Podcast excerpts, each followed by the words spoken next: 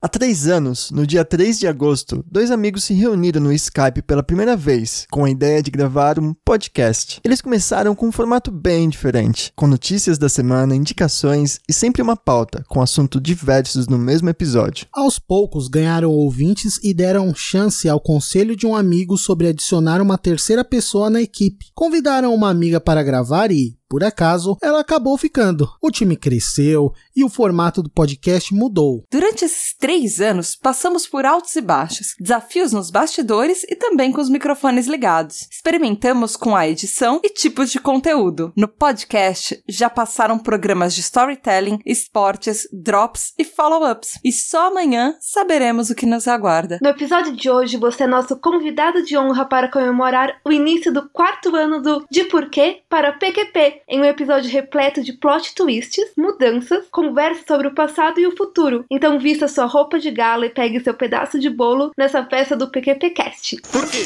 Por quê? Por quê? Por quê? Por quê? Por quê? Por quê? Por quê? Por quê? De pra PQP.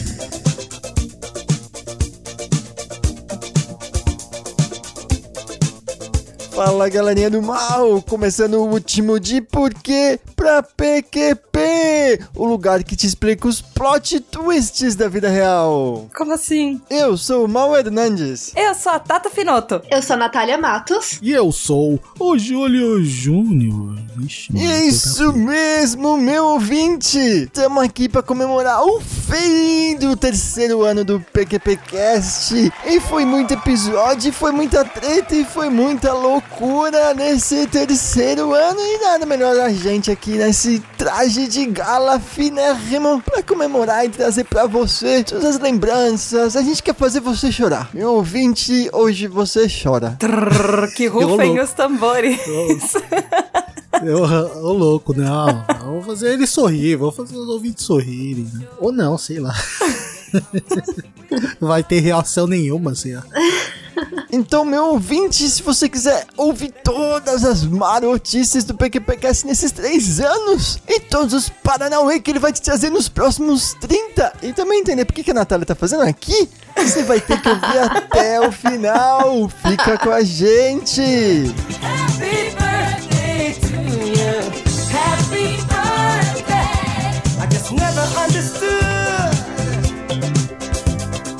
Começando essa bagaça aqui, então, Julião, você aí, o homem dos números, O guardião das informações, o editor. guardião dos bits e bytes e o escambau do PQPcast. Me diga aí, em números, o que foi o PQPcast nesses três anos? Isso aí, mal, ouvinte, Natália, Tata. Eu estou aqui no meu traje de gala aqui. Estou ajeitando agora A a gravatinha minha gravata aqui. É, exatamente. Enquanto eu calço minhas havaianas aqui embaixo. Mas ninguém tá vendo isso. Tá chique. É, exatamente. Pra dizer que em três anos, eu contei aqui, a gente soltou até o momento da gravação desse episódio. A gente tá gravando, obviamente, antes de completar três anos, né, ouvinte?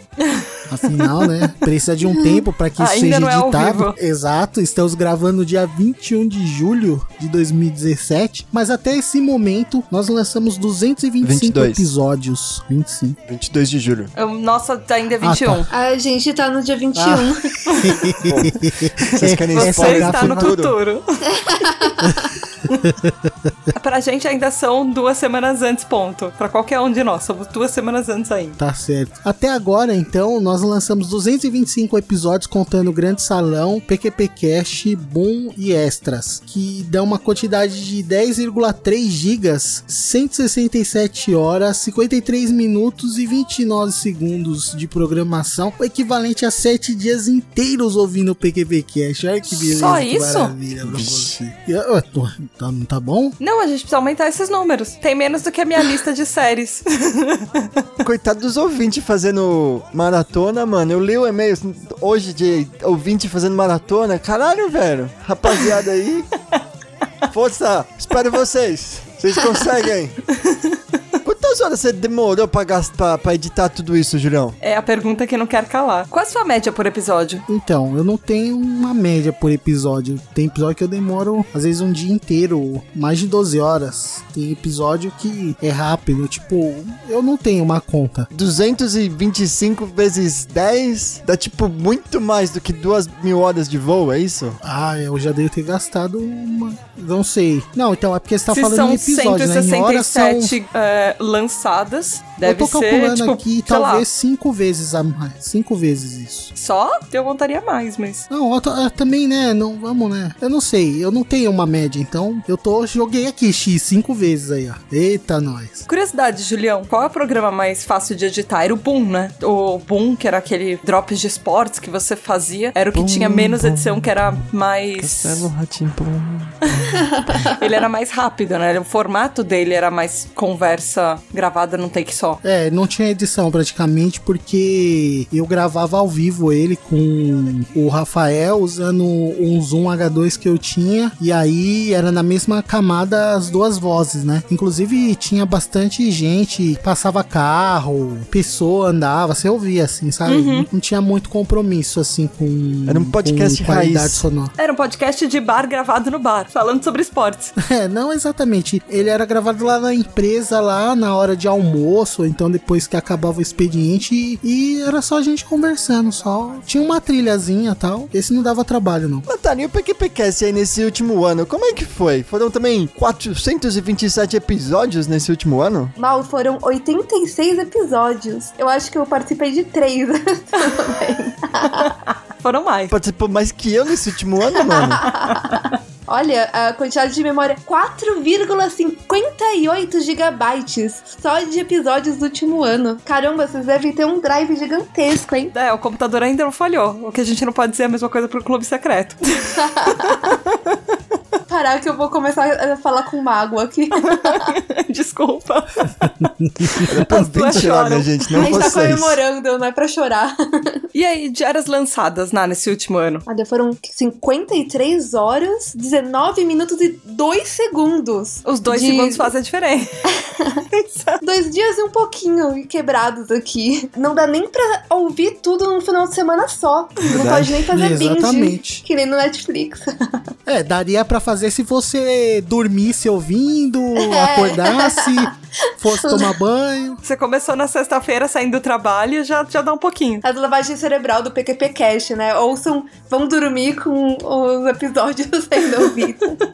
A gente convidou em média uma pessoa por episódio. Tipo, foram 144 pessoas convidadas, mano. A gente tem mais convidados do que ouvinte nessa parada, é isso? A gente espera que Olha, não. a gente, a gente pode, se a gente assumisse que cada convidado passou a ouvir a gente, a gente já tinha 144 ouvintes. Mas eu não Já sei se é tinha. verdade. É, ué, não sei, né? Pode ser que alguns tenham deixado de ouvir, inclusive. Eu espero que a gente tenha bem mais que isso. Eu, eu só espero, assim. Manifestem-se todos os ouvintes. Vamos fazer uma contagem. A gente vai fazer o censo PQPcast quarto ano. então, mas falando de convidados e aproveitando que a Ná tá aqui, ela nem foi apresentada como convidado, e o Mal tá falando que a Ná participou mais do que ele nessa última temporada. Mal, você quer explicar pro ouvinte o que que tá acontecendo por aqui? Qual é a sua situação nesse PQPcast? O que está acontecendo na sua vida? Então, minha gente, meu ouvinte ninja que comenta saindo das entranhas do abismo quando um episódio toca o seu coração. Depois de ponderar muito e pensar muito todos os paranauê que estão acontecendo na minha vida, eu decidi que eu preciso sair do PQPcast, minha gente. Desculpa, mas o PQPcast tá virando esse projeto incrível que eu não consigo dedicar tempo suficiente pra fazer a parada acontecer. E aí eu só tô anunciando o que já tá acontecendo, né? Faz meses que eu tenho participado menos e menos do PQPcast e a Tato Giro se dedicando mais e mais e eu precisei fazer oficial, né? Eu precisei falar com eles e falar, minha gente, desculpa, eu sei que eu ajudei vocês até aqui, mas a partir de agora eu não posso mais. Eu preciso sair do PQPcast aí, do core, da rapaziada que faz o bagulho acontecer e vocês vão precisar tocar sem mim, porque eu preciso tempo. Eu- do jeito que tava, estava muito falta de respeito com o ouvinte, com o Júlio e com a Tata. E acho que vai ser melhor pra todo mundo no momento eu me afastar. Deixar esses dois aí levar o nosso filhote pro futuro. Quem sabe até os 18 anos, quando ele puder beber e dirigir. Eu pego uma carona e levo ele pro boteco. Olha lá, mais uma Que metáfora. maldito. que miserável. O mal, o mal vai voltar Vai de vez em quando pra, pra fazer igual papel de avô, pra fazer o que ele quer no cast. É, ele vai ser tipo aquele tio que chega e estraga a criança. né? É, não pode dar doce pro menino. Aí chega o Maurício com um saco de, de dadinho. Não, da É dia eu vou dar daquele- nem fudendo, eu vou comer tudo, mano. É daquelas balas que gruda o dente, aí o dente cai. Vou ensinar a falar palavrão, cara. Sem dó. Mas, Tá bom. é, mas isso não quer dizer que o Mal vai parar de gravar. Ele continua sempre fazendo parte do PQP, assim, ele sempre que ele quiser ele vai estar aqui. E o Mal continua sendo um acionista de bastidores. que a gente pode falar isso. Tem um stakes aí nessa parada. Maurício tem ações do PQP Cast. Estarei escondidinho fazendo as paradas aí. Quem sabe essas paradas que eu faço não vejam a luz do dia. E tem ninguém, tem umas paradas aí acontecendo. Vamos ver pra onde a vida me leva. Mas sim, eu quero participar do, do conglomerado midiático que o PQPcast está se tornando. PQP Company. PQP Company. Caraca, ia ser muito foda. Uma companhia chamada PQP, velho. Então, PQP É Company. tipo, é tipo a Fuck Society lá do. do Mr. Robot lá. Só que a, a, a Fuck Society é, é uma organização meio, meio terrorista, né? Não é Ah, uma não. corporação. É, tem a Evil Corp, tem a Evil Corp. Se tem a Evil Corp, pode ter a PQP Corp. Claro que é claro que é isso aí. claro. Corp não. Pe- pela PQP Corp. PQP Company. Porque as coisas que tem Corp corpora- não, não são muito boas. É, o meu site da minha empresa chama Kairoscorp. Ah, é verdade, não. Até o seu é muito bom. Desculpa. Olha aí, olha a Tata Mas- denunciando ah, aí a empresa dos amigos. Você, você eu já sabia que queria com- eh, dominar o mundo antes de eu ser sua amiga. Tata, você já me deu spoiler do Dr. Who essa semana. Eu tá? já sabia que, você não ainda tava tenho- acompanhando as notícias Agora que é estavam bombando na mídia a semana inteira. Desculpa. Mas então, pessoal, eu conversei aqui com o Maurício, né? A gente conversou, a A Tati gente fez uma também. reunião. Putz, é triste, cara, que A gente tá brincando agora porque a gente teve uma semana pra processar isso. é um projeto que a gente tá construindo junto, né? Construiu junto até hoje. Caramba, é, ainda bem que ele aceitou aí, né? Ele mesmo, essa, essa sugestão partiu dele, dele continuar como é, acio- a- meio que acionista, né? Logicamente vai dar maior força aí. Já deu essa semana maior força, tipo, vendo o lance do e-mail novo da, da Natália. Ai, Consertando umas coisas que falando. não estavam dando muito certo no feed do site. Spoiler. É, exatamente.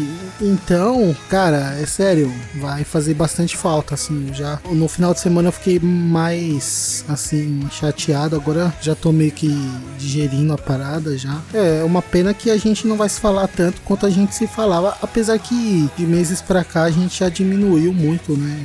As nossas conversas e tal. E a maioria das vezes elas estão mais concentradas até no cast do que. Enfim. É, Mas Maurício, é você não isso pode aí. sumir, tá? Nem que a gente tenha que te arrastar do Japão.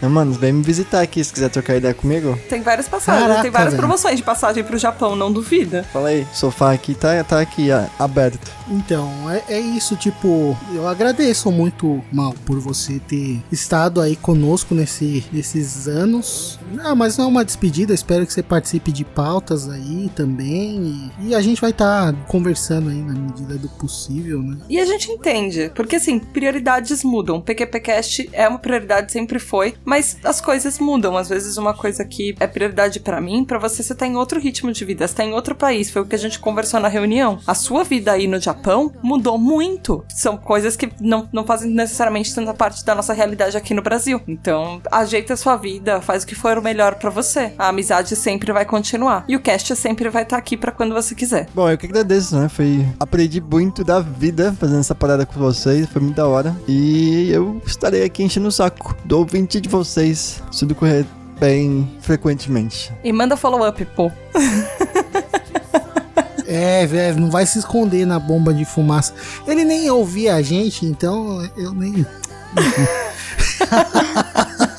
Mas mudando então, agora, né, falando, mudando, né, de uma coisa um pouco mais triste pra uma coisa mais feliz, o que que a Ana tá fazendo aqui, pessoal? Ela Oh, tá falando que- aí, que eu deu gostei os dessa dados do episódio. Não, o que, não, que não, você mas não, você aqui, já né? pode, você já pode Não sair do aceito já de hoje, host já. Skype. Você já pode sair do aceito de host já, mão. Já, Você acabou de sai- passar o bastão, fica faz uma cena de missa agora. Não, não, não, não, não, nem vem, nem vem. Comecei o programa a terminar. Vou afundar com o barco nessa jossa aqui. Qual que é o que o pai divorciado sempre fala? É, eu não tô aqui pra ser mãe. A sua mãe sempre vai ser o mal. eu sou só a sua amiga. Mas aí seu meu ouvinte deve estar se perguntando por que, que a Natália tá aqui? O que, que ela tá fazendo aqui e tal, né? A gente não é só despedida, não é só coisa triste que a gente vai trazer pra você. Então vamos falar de uma coisa mais feliz? Foi assim que você falou, né, Julião? a Natália tá aqui porque eu estou tendo a honra de ser né, substituído aqui. Eu... Não, substituir é bizarro, né? Jamais, jamais. Substituída, jamais. Mas a gente decidiu que a gente precisava, né? O cast precisava da terceira pessoa, terceira perna dessa parada. Natália, seja muito bem-vinda, né? a Esse time. Muitíssimo Yeah. obrigado por ter aceitado o convite aí eterno pra fazer parte dessa equipe aqui. A palavra é sua aí. Tô me sentindo um pouquinho roubada só. Porque o PQPcast tinha que ser vocês três e eu. Mas tudo bem, tudo bem. É isso aí, bem-vinda, Natália. Ah, eu queria estar entrando com De novo. outros. Só notícias boas, mas. É, é mesmo assim, tô muito, muito feliz. Tava enchendo o saco da Tata pra não ser só convidada faz um tempo já. Eu e a Tata, a gente tem a- o clube secreto, então a gente já tava trabalhando juntas super bem. A gente meio que já tá terminando a fala da outra e de tal. sempre, e... né? É, foi bem natural e bem feliz, porque o o PQPcast, vocês têm é, episódios tão legais, tão legais e pautas tão inteligentes e tanta é, abertura pra fazer tanta coisa que é só felicidade. Oh. e desde o começo que a Ana veio gravar com a gente pela primeira vez, a Ana sempre encaixou muito bem com a equipe. Ela já conhecia o Mal pessoalmente há um tempo, ela já acabou conhecendo o Julião, assim, pessoalmente também. Eu, pelo menos, sempre sentia que sempre deu muito certo quando a gente gravava. É, é- é sempre uma boa adição juntar amigos, então, yay! Deixa eu falar um comentário, que a Natália falou que ela já tava enchendo o saco da Tata, né? Eu não sabia que a a Natália tava enchendo o saco, mas um comentário que eu fiz com o Júlio há um tempo atrás foi quando a Tata arrumou um podcast pra Natália fazer parte, né? Participar com frequência. Player Player Select. Que era o Player Select. E eu lembro de comentar com o Júlio da gente ter ficado com maus ciúmes, mano. A gente, caralho, mano, será que a Tata não gosta da, da gente? Será que a Natália não gosta da gente? Por que, que a Tata não pediu pra Natália vir nunca pra me cá e tal? contaram isso! Pois é, porque a gente ficou com muito ciúmado. Caralho, mano, será, mano? Putz, grila, a mina não deve gostar da gente. Pô, mas ela não é legal, né? Que absurdo. Não, a Ana, assim, a Ana não ouvia muito podcast. Eu, eu insistia pra ela ouvir esse podcast, aí ela começou ouvindo o PQPcast, começou ouvindo o Reply All. E aí, depois que eu criei o Pod Procura, veio o Player Select pedindo mulheres que manjassem de videogame. Primeira pessoa na minha cabeça que fala quando eu penso em videogame é a Natália. Pensei que era o Júlio, mulher que joga videogame. Não, não, a Ana é assim, eu, às vezes eu, eu chego na casa dela e ela tá, tá, oi, ela tá, tipo, olhando, ela tá vidrada na televisão com controle, eu, eu já termino aqui, tá? Oi, beijo. Tipo, sabe quando ela manda beijo de longe, assim? Tipo, ela não, ela nem virava a cara, tipo, olhando na televisão. É tipo, mãe, eu não Eu posso sou dar super pausa, boa tá? amiga, né? É, e, e ela jogava controle às vezes na minha mão. Tata, tenta fazer isso aí. Aí Eu, ah, meu Deus, eu não sei o que fazer com o controle na mão. E ela sempre foi a primeira pessoa que eu penso em videogame, principalmente quando eles estavam procurando uma mulher. Aí eu achei que era uma boa. Eu perguntei pra ela se ela tava interessada, se ela queria fazer parte da Podosfera. Eu tava super cheia de energia, tipo, pra fazer qualquer coisa, assim. Tipo, eu tinha descoberto o gosto por podcast, por pautas, e poder fazer coisas que não é só trabalho, e não ter aquela pressão de trabalho que o cliente vai ligar é, brigando com você, porque você esqueceu de ligar pra ele de volta. Seja muito bem-vinda, Natália. Obrigada!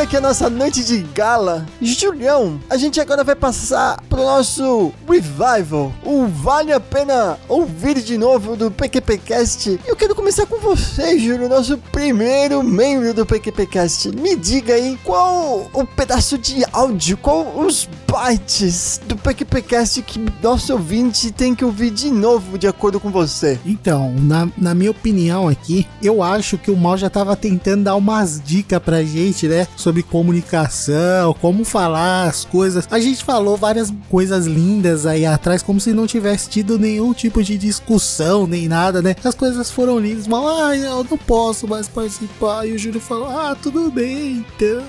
Não, não, as coisas foram um pouquinho mais tensas que isso. Mas de qualquer forma, eu acho que o Mal já tava tentando dar essa dica pra gente, sabe? Mano, você quer conversar, ou eu quero conversar com vocês, eu quero que seja desse jeito, entendeu? Nessa mecânica do seriado, tá ligado? Que é o seriado Terrace House, né? Seriado japonês lá, um Big Brother do Japão, segundo o Mal explica nesse áudio aí. maravilha, não, oitava maravilha do mundo moderno, velho. É lindo. E ele fala aí bastante sobre a mecânica, como que as pessoas se comunicam e como que rola as tretas, principalmente desse relacionamento aí das pessoas que ocupam a casa. Então, quem sabe a casa PQP Cash não teria um membro a menos se eu ou a Tata tivesse ouvido o que ele quis dizer nesse episódio, né? Não sei, fica aí a dica, né? Aí então, meu amigo, se você tiver um camarada japonês, você presta atenção aí nos sinais que o mal vai explicar aí, ó. Ouve aí, ouve aí.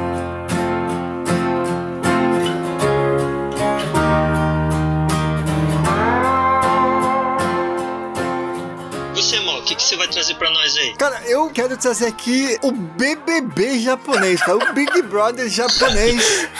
Que é essa maravilha da televisão chamada Terraço House, né? O Terrace, Ha- Terrace House. Tem uma temporada na Netflix. Vocês já assistiram essa parada, Roger e Murakami? Eu cheguei a ver Eu uns, episódios. eu nunca assisti. Deixa eu explicar pro Murakami a, a maravilha que ele tá perdendo, cara. É, é lindo, é lindo. assim, é tipo poesia em forma de televisão essa parada. Eles colocam três adolescentes. Não, na verdade são seis, né? São tipo três mini e três cara, né? Numa casa. Eles, sei lá, tem 20 e pouquinhos anos, 21, 22, 18 anos. Põe uma molecada lá na casa pra, pra dividir a casa, né? Eles, eles moram na casa enquanto eles vivem a vida deles. Isso eu achei bacana, assim, não é que tipo os caras estão lá confinados na casa por seis meses. A rapaziada tá morando e fazendo a vida, né? Tem tipo um cara que corta cabeleireiro, tem um arquiteto, tem uma mina que faz designs de chapéu, tem várias paradas, né? E eles têm um, acho que era um físico, não lembro, enfim, tem toda uma pluralidade aí de, de pessoas. E a ideia do bagulho é pegação. Mostra, né, os personagens falando com pessoas que estão fora da casa, com a mãe, com um amigo tal, falando que vão pra casa ou que estão na casa. E tipo, o assunto é pegando. Você tá pegando alguém? Quem que você tá pegando? Só que a beleza da coisa não é o que eles falam, né? Mas é o que eles não falam e como eles não se comportam. Porque é tipo, é uma harmonia é uma, sei lá, passividade e agressividade, assim, é, é, é muito japonês, cara. Por exemplo, quando teve barraco no bagulho. Teve um barraco, tipo, um cara falou uma coisa sobre uma menina pra um cara. Aí o cara foi lá e falou pra essa menina o que o outro falou dele. Aí a menina foi lá e falou pro primeiro o que falou, enfim, ficou um diz que não me diz, assim. Aí o cara ficou puto, né, que o cara tava fofocando e paz do, da outra, que tipo, não tinha nada que falar. Ele foi lá tirar, tirar com ele. Mas é tipo, é uma, é uma beleza, assim, é uma educação nipônica no bagulho. É, o Tipo, bizarro, Brasil, o bizarro fica velho. nisso, né? Então, é isso. Enquanto nos outros países você tem uma total falta de polidez, né, cara? Aqui no Japão você tem até demais, né? E às vezes até pra zoar o outro você é polido aqui no Japão. Pois é. E aí na discussão que o cara foi lá, eu já tava esperando, tipo, soco na boca, chute no estômago, sei lá. E o bagulho mais tenso que foi, foi o cara falando, não, velho, você fazer isso de novo, eu vou chutar sua bunda. tipo, a, última É. coisa que ele vai fazer é a mão, né? Vai soltar a mão na cara do outro. É, Não, jamais, jamais. Isso é muito bonito. Ou também do outro lado, né? Que são quando os casaizinhos se formam, também é muito legal. Tipo, no Brasil, velho, tem tipo estupro no primeira É. noite do BBB, velho. Tipo, é, é um bagulho sem noção, velho. É, inclusive ia comentar até isso, né? Porque aqui no Japão é muito difícil você ver os casaizinhos andando junto na rua, né? E quando você tem um programa desse que tem casal se formando, se mostrando, né? Um casal formando é, é surreal pro Japão. É, então, mas o, o que é muito interessante é essa pegada mesmo. né? No Japão é, é bem difícil e tal. Mas na televisão, pelo menos esse programa, cara, eu não sei se os caras selecionam usando os arquétipos aí específicos pro bagulho, assim, a população inteira, assim, mas é tão genial, porque, por exemplo, esse casalzinho que tava se formando, tipo, quando eles pegam na mão a primeira vez, no primeiro encontro, assim, é tipo, tem close-up, assim, na mão, assim, e é tipo, conversa na casa inteira, ah, pegamos na mão, e passa, e passa. E aí depois de, sei lá, velho, é, aí seis semanas depois, finalmente, depois de velho, mó água morna do capeta, eles finalmente se beijam. Mas o beijo é tipo é um selinho na velocidade da luz, cara. Aí tem repeteco em outro ângulo, tem slow motion com música épica. E tipo, é um selinho, brother, para com isso. A edição ajuda, né?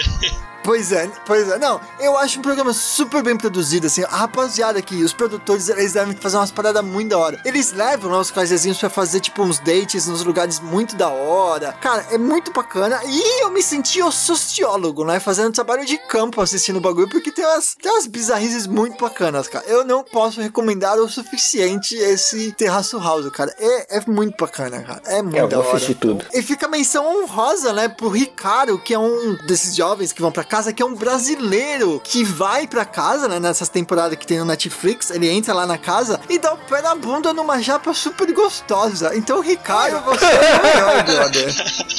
Ah, tem um Ricardo aqui em casa, mano. Se bobear ele aí, já achou? Ainda não. Não, mas eu vou assistir também, só pra ver. Deve ser muito engraçado.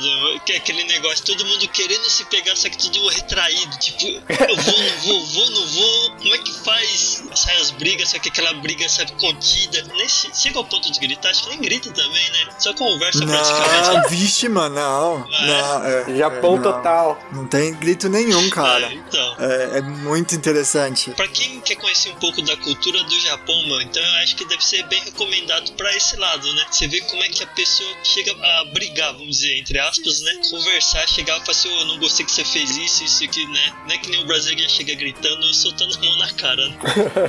Não, é verdade. Mesmo sendo TV e tem muita produção e deve ter muita coisa esquematizada e pans, dá pra ver muita coisa do Japão lá e do japonês, cara. É, é realmente o que o Murakami frisou, cara. Se você quiser aprender as paradas da cultura, assim, Paranauê é, do é muito Japão. bacana. BBB do Japão. Brutal, assim.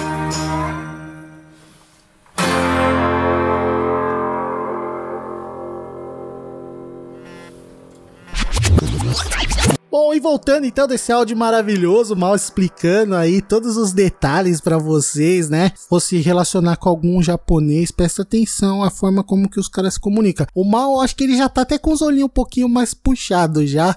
Faz tempo que a gente não viu as fotos dele, mas eu acho que é isso. Bom, aproveitando então, já que ele está aqui, mal, fale pra gente, meu amigo, qual que é o momento emblemático da sua passagem ou um momento que você guarda na memória aí do PQPcast nesses três anos maravilhosos que passamos juntos. Um papo que eu me pego voltando às vezes pra ouvir de novo é aquele episódio de viagens que a Tata fez ainda quando ela tava naquele limbo de será que ela tá, será que ela não tá? A gente ainda tá, enfim, tá tentando entender se ela tava empolgada pra fazer o cast e tal. A gente teve aquele episódio duplo de viagens e pra onde que a gente vai, tinha budget, tinha o escambau. E eu lembro de ter feito uma- uma- um plano de viagem pra ir pra Estação Espacial Internacional, que é aquele baguetes ninja que fica rodando na Terra e os experimentos sem gravidade, pans. Eu acho que é um papo muito da hora, eu, eu curti fazer a pesquisa e eu fico pensando na história, na, na, na- loucura que é de ir pro espaço e tal, eu fico pensando muito, eu conto pras pessoas aquela história até hoje. Então eu queria deixar aí pro ouvinte, né? Essa historinha de como ir para o espaço num budget muito pequeno aí, quase umas férias, passar alguns dias aí no espaço como um spa de relaciona- relaxamento aí sem gravidade. Ouve aí, meu ouvinte, que você vai entender a parada. Foi o primeiro que eu participei. Vai demorar só um pouquinho, viu, ouvinte? Ouve aí e depois você volta. É isso aí, 25 Você dias de contou comida no seu? 25 Você contou comida no seu, Julião? Eu contei. Você conta. Sem comer já com comida já. Hum. Comida e hospedagem. Gente, sem, sem discussão super. É, o mal tá falando isso porque não contou comida também, você vai ver. Não, minha tem comida, minha tem tudo. Eu até fiz. Enfim, cara, tem umas estimativas de custos aqui muito legais. Então, quando eu tava pensando de turismo, eu pensei no turismo mais legal que eu podia pensar e foi turismo espacial. Então eu comecei a ver como é que eu podia ir pro espaço, como um turista. E aí a primeira coisa que eu fui ver são as pessoas que foram, né? Os turistas espaciais. Acho que até hoje a gente teve nove turistas espaciais. E eu acho que todos eles foram pra estação espacial, a ISS. né? Então eu fui ver, putz, como é que a gente vai pra estação espacial? E o budget já era, já. Então. Budget? E budget, o que que é isso? O que que é budget? Budget era um detalhe pro Maurício. Eu dou, eu dou no final o quanto precisa gastar pra ir pra. Módico, né? Quantias módicas. Agora eu entendi porque o Maurício contou comida, porque ele não ia ter onde caçar comida no espaço se ele não tivesse contado comida nessa viagem. É, é, não, a comida tá, porque tá muito bem contadinho.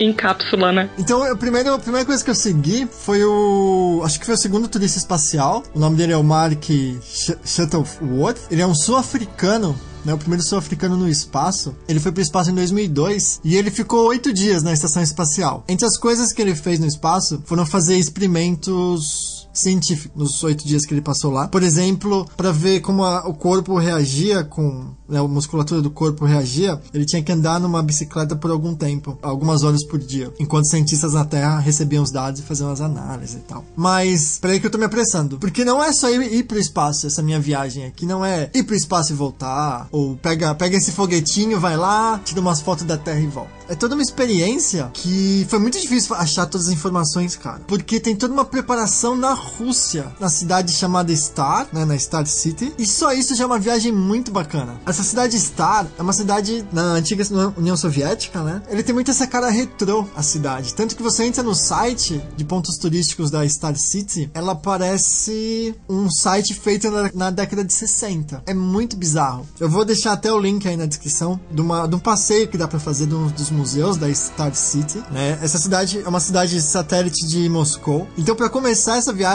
é, come- é passando por Moscou, você tem um treinamento de pelo menos seis meses. Esse treinamento consiste em algumas aulas de oxigênio, água, como jogar lixo no espaço.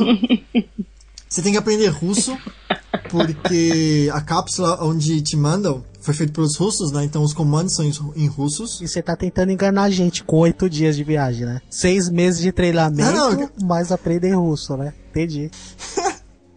12, 11, 10, 9, 8, 7, 6. Go for main engine start. Main engine start. 2, 1. Booster ignition and liftoff.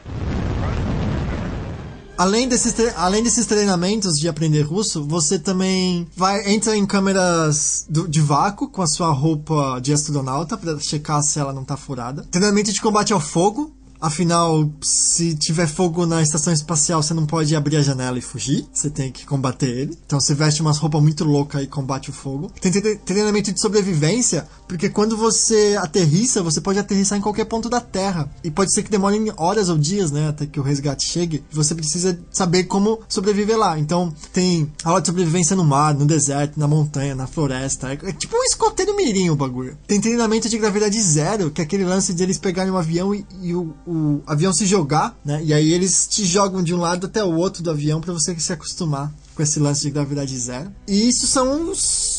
Esse é o começo da viagem. É o tempo que você passa na Star City, se preparando pra viagem. Você tem prova toda semana. Quanto tempo mesmo esse treinamento, mano? Eu vi gente que ficou nove meses, teve gente que ficou seis meses, então é um tempinho. Qual a diferença entre um e outro? É o quanto você passa na prova, quanto você vai bem?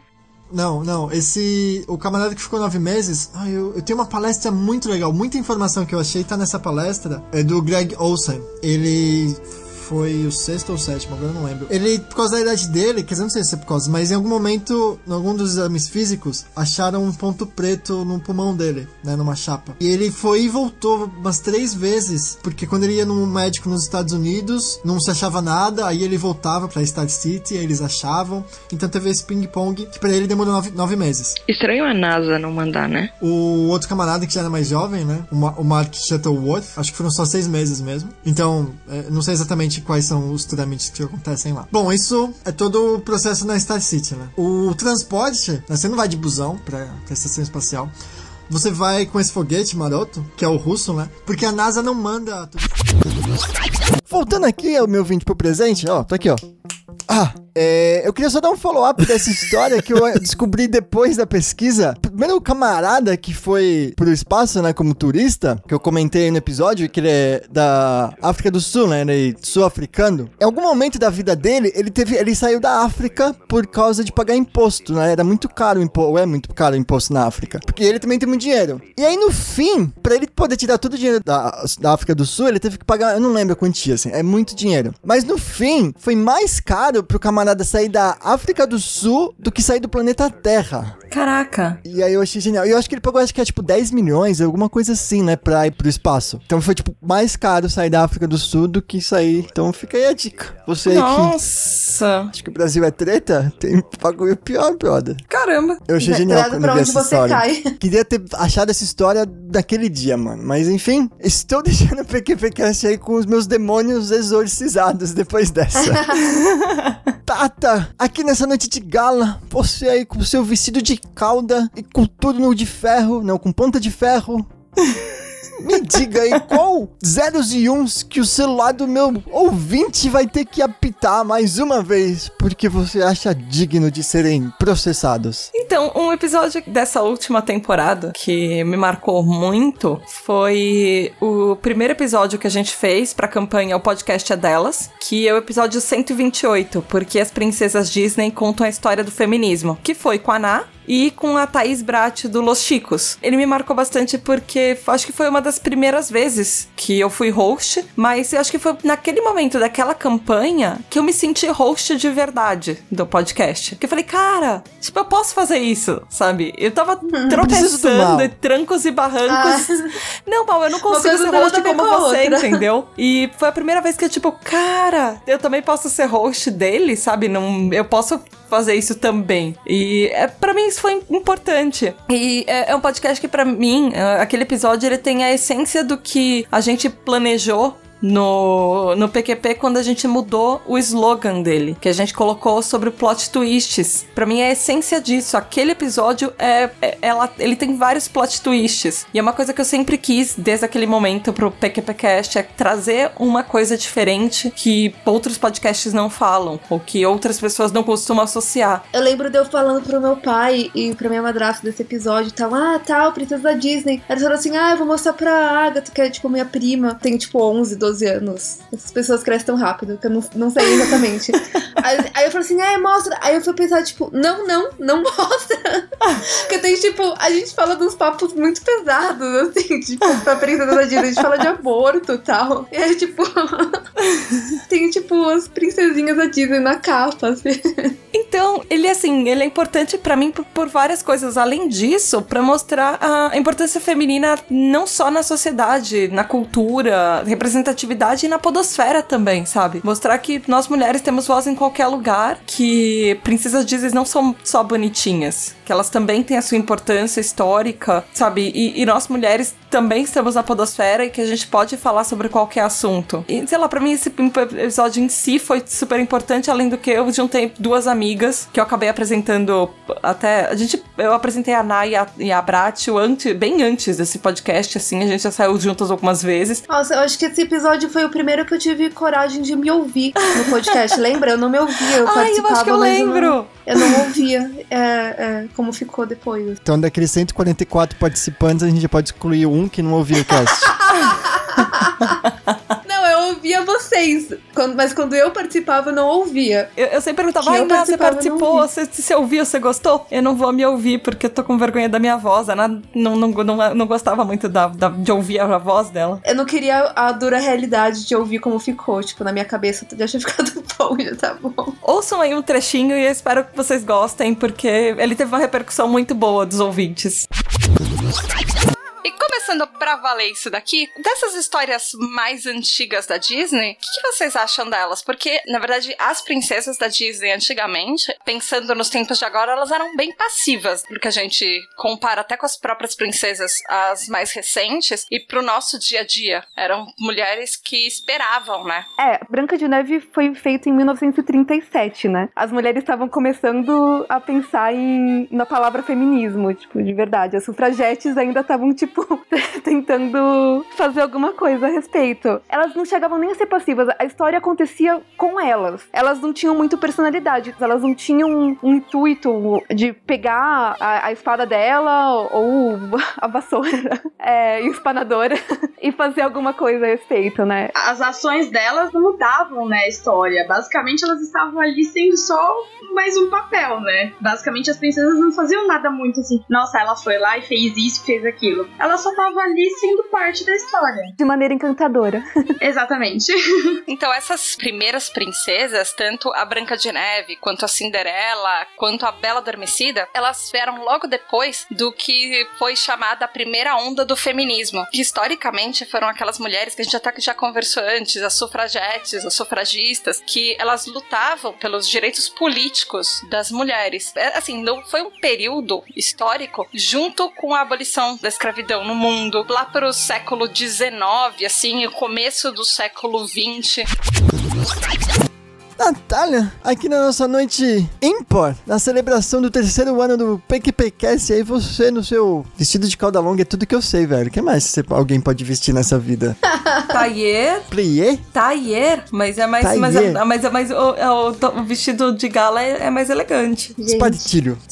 Natália, você aqui nessa noite de gala, no seu espartilho, me diga aí qual pedaço do PQPcast que meu ouvinte lavando a louça precisa ouvir de novo. Então, antes de ser parte da equipe, cinco minutos atrás, eu era convidada e ouvinte. E como convidada e ouvinte, eu gostava muito do, do episódio Porque os livros mudaram nossas vidas. Que vocês gravaram, não me chamaram, né? Eu acho que é uma coisa assim que a gente pode. Vou Você falar vai se depois a bem respeito, quando fizer um tá? segundo episódio, né? Agora que ela é do turma, vai ter Porque os livros mudou a minha vida. Aí ser tipo, a Natália. Número Onde- 25, vai, ser, vai Onde ter mais do que chamei cinco Transformers. convidados e a Tata e o Júlio não vão poder participar. Caraca. Plot twist. Não, não, mas falando sério, o episódio foi muito, muito bom. E eu amo qualquer coisa relacionada com o livro, né? Mas nesse eu gostei muito da, de como vocês passaram que esses livros realmente, tipo, somente os, os livros que a gente lê na nossa infância, eles acabam meio que seguindo a gente o resto da vida. Somente o papo da, da Tata, que ela fala de como ela sofria bullying, isso ela, ela já falou em alguns outros episódios também. Eu acho importante falar, sabe? Que não é fim do mundo, tipo, uma hora acaba. Mas naquela época, é, o, é, o refúgio dela eram os livros. E eu passei por algo muito, muito similar. Eu tava no meu colégio, com os meus problemas, com a minha biblioteca do, do colégio, lendo os meus livros lá. E a gente tem mais ou menos a mesma idade e tal. Então era, tipo, duas histórias acontecendo que eu senti que, tipo, estavam acontecendo mais ou menos na mesma época, em lados diferentes, assim, de São Paulo. Então, É, caramba, eu não sabia isso de você. A gente podia É, ter estudado no mesmo colégio e se conhecido na biblioteca. Nossa, Tata, minha vida ia ter sido tão mais fácil. Minha vida ia ter sido tão mais fácil. Mas você faz a minha vida ser mais fácil agora, então tudo Oh, bem. você também. Oh. E daí esse episódio, essa, essa tirinha que eu separei é exatamente ela falando sobre essa parte que eu achei super corajosa, assim, da parte dela, que ela, ela sempre é. Oh. E que eu acho que pode ser, é, ser algo que muita gente se, se relaciona, né? Não só eu. Então tem essa partezinha aí. Obrigada. Vamos ouvir a Tata. Como se o ouvinte já não tivesse cansado disso. É bom, ele não tá cansado, porque vo- você que É, vai porque vai ter mais as um ano, pelo agora. menos.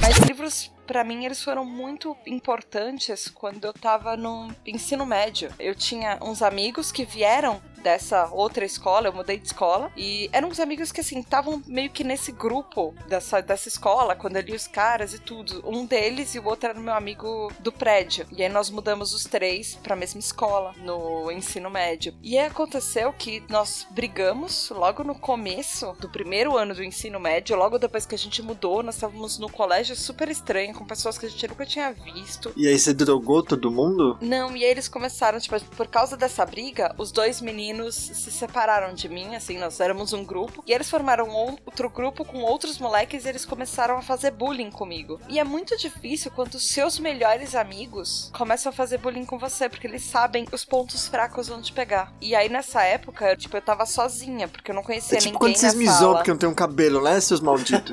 Ah, é assim que Ai, você que se sente? maldade. Mas eu tava sozinha, então eu passava os meus intervalos na biblioteca lendo. Então, tinha um livro que eu nunca mais descobri o nome dele, mas eu acho que o nome dele era O Significado das Flores, que era um livro que cada página era uma temática de uma flor diferente. Ele tinha o significado de onde veio aquele nome daquela flor, uma poesia que era inspirada naquela flor e uma obra, uma cópia de uma obra de algum pintor famoso. Então tinha quadros de, de artistas super famosos, geralmente renascentistas. E eu nunca mais achei aquela edição e as páginas eram meio perfumadas assim. E tinha as fotos das flores, os nomes, as lendas que elas guardavam daqueles nomes. De, tipo, ah, flor tal significa tal coisa, ela, ah, você dá para as pessoas é, em tais ocasiões porque ela significa aquilo. Ela tem uma lenda grega que remete a isso ou aquilo e tinha uma poesia junto. E aí numa das páginas tinha um quadro renascentista, geralmente, enfim,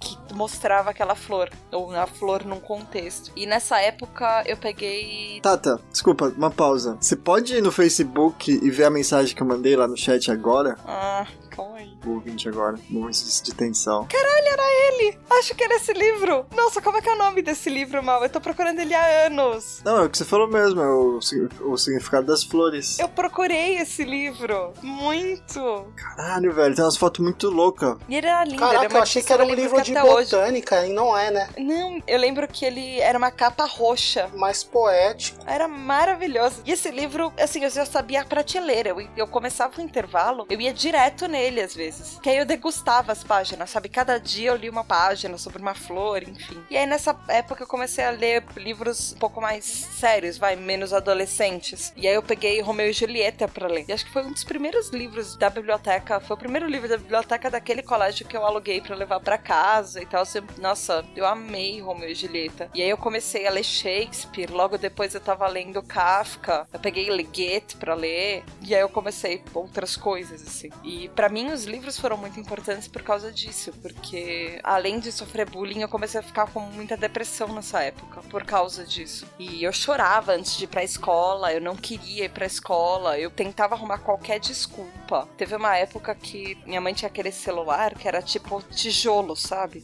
E ela me mandava o celular dela, em vez de ficar com ela, ela mandava o celular junto comigo porque os caras que eram meus amigos, eles ameaçavam me bater depois da escola, me pegar na saída. Esconderam a minha mala, sabe, com todo o meu material dentro, eu tive que ficar procurando no colégio. E vocês nunca voltaram a ser amigos assim? Não, hoje em dia a gente se fala numa boa, porque nossos pais são amigos. Hoje em dia, um deles voltou a ser meu amigo, o outro a gente se fala cordialmente, porque era meio que o cabeça das coisas, a gente se fala cordialmente, numa boa. É que é muito difícil, foi muito difícil pros nossos pais, porque os nossos pais eram todos muito amigos. E até hoje eles são super amigos, de tipo, ah, serem ah, comadres, assim, sabe? Mas pra mim, naquela época, foi muito difícil. Atualmente, assim, é coisa de criança e passou. E foi por um motivo ridículo, por um motivo de festa de 15 anos. Mas naquela época eu sofria muito. Porque, né, adolescente é maldoso, criança é maldoso, as pessoas acham que bullying é formação de caráter, mas não é. Bullying é uma coisa que deixa marcas invisíveis nas pessoas, que vão te acompanhar pra vida inteira. Eu até hoje tenho medo de ser zoada ou de não me adaptar em lugares que eu trabalho por causa disso. De voltar a ser aquela menininha que tinha que se esconder na biblioteca pra não apanhar no intervalo. E eu me refugiei muito nos livros nessa época.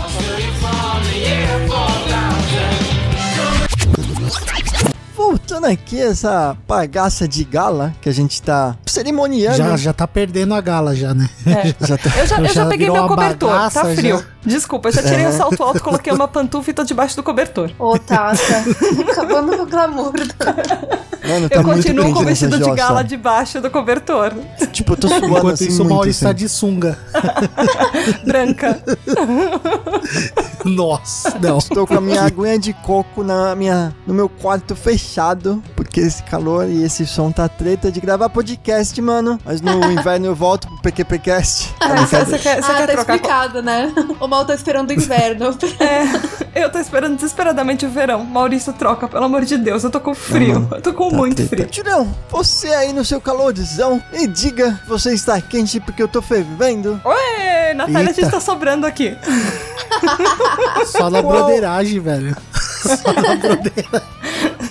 Qual episódio, qual trecho, qual pedacinho do PQPcast o meu ouvinte que está cuidando do bebê nesse momento precisa relembrar? Bom, Maurício, pessoal, estamos aqui então para falar desse segundo momento que é uma coisa divertida, né? Eu gosto, eu sei que o PGVcast não é um programa humorístico, ele nunca teve também essa premissa, até porque eu sou um péssimo piadista, mas de qualquer forma. Eu selecionei aqui momentos interessantes que são essas brincadeiras que rolam, né? É, Com a ge- a gente, com a Tata, a Tata com a gente e tal. Ela fez uma aí nesses episódios anteriores aí, falando das minhas indicações aí de combo, não sei o que. Mas no episódio de viagem, ela tava fazendo combos infinitos, tava dando tipo Marvelous no, na telinha assim, a tela ficava até Marvelous. brilhando assim. tava, tava piscando, sabe? Não, não, não dá nem pra ver os personagens na tela de tanto combo que ela tava dando de indicação de lugar, de pessoa, de modo de ser, de não sei o que. Enquanto isso, eu e Maurício estávamos fazendo um combo também, que não foi tão bem sucedido, né? Mas teve alguns momentos engraçados. Eu dou muita risada. É, Eu vou ouvir também esse episódio depois que eu editar, então se você não quiser ouvir, você pula. Mas eu vou ouvir de novo essas zoeirinhas que a gente fez aí com a Tata, quando ela tá tentando contar da viagem dela à Itália. E a gente falando aí de A várias gente é coisas tão sem maravilhosas. graça nesse episódio que quando a gente consegue fazer uma única piada depois de tipo 30 minutos tentando, a gente tipo para e celebra assim. Essa é uma piada. Uau! Posso falar que eu quis matar vocês nesse episódio? Eu juro, eu, eu planejei um episódio inteiro sobre viagens, contando coisas legais, lugares legais, experiências que as pessoas precisavam passar. E aí vocês estragaram o meu episódio inteiro com piadas no nível A Praça é Nossa. Nossa, como eu quis matar vocês. Vocês não fazem eles uma felizes noção. que ele estava arrasando. Eles acharam que eles estavam arrasando. Cara, nem o Carlos Alberto acharia aquele negócio bom. Não, a gente, tava, a gente sabia que a gente não tava arrasando. Essa que é a graça da parada. Que a gente, a gente tava fazendo, a gente, caramba, mano, isso tá horrível, tá ligado? Ah, vocês estragaram o meu episódio. Mas eu achei que ficou muito engraçado a gente tentando muito e tipo, ah, caralho, não ficou legal essa, né? A gente continuou ainda, mesmo assim. E vocês repetiram, tipo, 15 vezes a mesma piada. O Maurício insistiu no, no, naquelas piadas de carro. Não, foi eu, pô. Acho que O assistiu também. no Batman. Ah, é, é, verdade. do Batistério. Batistério! Nossa. Mas enfim, ouve aí, Eu quero ouvinte, lembrar dois trechinhos aí. Dá uns 10 minutos de zoeira aí. Ou de tentativa de zoeira, Catata. Ouve aí. A minha viagem eu comecei em Veneza. Uma das coisas que envolvem os preparativos de Veneza é você saber a alta e a baixa da maré em Veneza, porque as praças inundam. Então tem lugares que eles montam umas passarelas no meio da praça, tipo um andaimezinho, porque a praça inunda e você ou você compra umas galochas e tem horas que a, que a água sobe até o seu joelho. E você tem que saber qual é a época para você comprar passagem para lá, para você não ver Veneza com uma boa parte de lugares que você poderia conhecer, visitar e ver a beleza daquilo. Mas isso não incomoda os locais, não? As pessoas que moram Incomoda, lá? mas eles meio que estão acostumados. Nossa, que bizarro, né? Bom, enfim. É, assim, tem uma coisa muito interessante em Veneza que eu não entendia como que era esse negócio de ah, a maré subindo, porque tem praças que ficam alagadas. E aí você fala, mano, ele vem, ele vem do, do riozinho, do córrego e tal, e alaga. Não, não é. É uma das curiosidades que eu queria contar pra vocês. Tem uns bueiros no meio das praças, e os bueiros eu acho que são os mesmos desde 1400, por aí. Sei lá, porque eu já vi pintura da época medieval, sei lá, que tinham as mesmas imagens do mesmo bueiro. Eles não mudaram. E eles são de pedra e eles têm como se fosse um desenho de uma florzinha com quatro gominhos, assim, uma apontando para cada ponta desse quadrado, desse bueiro de pedra. E aí tem uma praça em Veneza, que é a Piazza de San Marco, e eu vi isso acontecer. Tem uma hora que você olha pro bueiro, ele tem um monte de água em volta, você acha, ah, uma pocinha do lado do bueiro, ok, ela tá escoando. Aí você olha pro bueiro, ele tá borbulhando água. Ela começa a subir pelo bueiro. Tem uma hora que você olha, a pocinha está aumentando, e aumentando, e aumentando. E tem uma hora que ela tomou metade da praça já. E aí eles começam a construir esses, é, como se fosse um andaime. Ele tem um metro de altura, talvez. Eles não têm piscinão lá, não? Que nem, tipo, da ZL? Quando essa praça enche, acho que sim. Na Brasilândia tem, velho. Mas eu tem não aconselho piscinão. nadar, porque caras não tem fede. Veneza, velho? Não, mano, você tá entendendo? Piscinão é um bagulho pra conter água, Cata. Água da chuva, água do que provém de lugar, tipo Gente- assim, ia ser um lugar que ia ter possível inundação. Aí o Maluf Então, foi lá e construiu piscinão.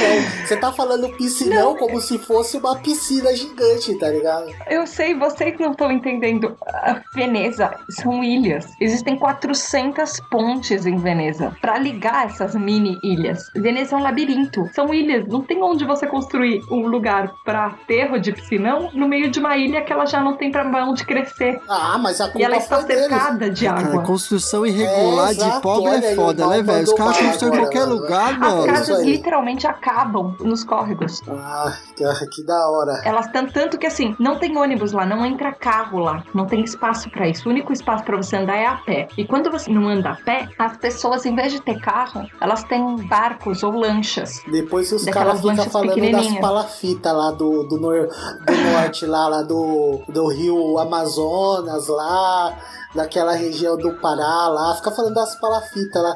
Essas casas das palafitas. Isso daí simplesmente eram palafitas de pedra, entendeu? Então é muito curioso porque eles dizem que essas. Pororoca lá É. também? Não, não, não. Eles dizem que a Veneza foi construída em cima de toras de madeira, é com uma mistura de. É, acabou sendo é, mais resistente do que concreto aquilo. Era um- uma areia junto com umas conchinhas, enfim. E eu não sei como aquela cidade está de pé, porque não é um mistério como aquela cidade está de pé. E é muito interessante porque todas as casas, elas literalmente acabam nos riozinhos, afluentes, enfim. E os riozinhos são as ruas principais, porque as pessoas não têm carro, elas têm lanchas. Eu, inclusive, vi um pai buscando a filha na escola de lancha. E o ônibus chama Vaporeto, que é tipo uma. É um. É um Porra, é um vaporizador, pô. Aquela marca lá, o Vaporeto, que Não. solta vapor pra limpar as coisas e tal, não é? Não. É uma lanchona, na verdade. Ele tem vários assentos, duas fileiras de assento, com quatro lugares em cada fileira, sem- de lado um do outro. E as pessoas que não conseguiram de assento vai, vai de pé. Tipo uma lotação, mas Isso. na água.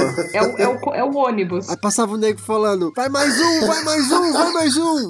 É, basicamente. E aí tem E tá, depois de Veneza, pra onde que você foi? Depois eu fui pra cidade de uma outra bisavó, da, agora da família do meu pai, que é Verona. Que é uma cidade linda. Ela tem um resto de um castelo medieval ainda e uma ponte medieval que liga as duas margens do rio da cidade. Ela é uma cidade continental, bem continental. E ela tem um coliseu, que é o Teatro de Verona. E foi o primeiro coliseu. Dele que veio os moldes pro Coliseu de Roma. Tem uns Verona antigo assim, estacionado nesse coliseu aí.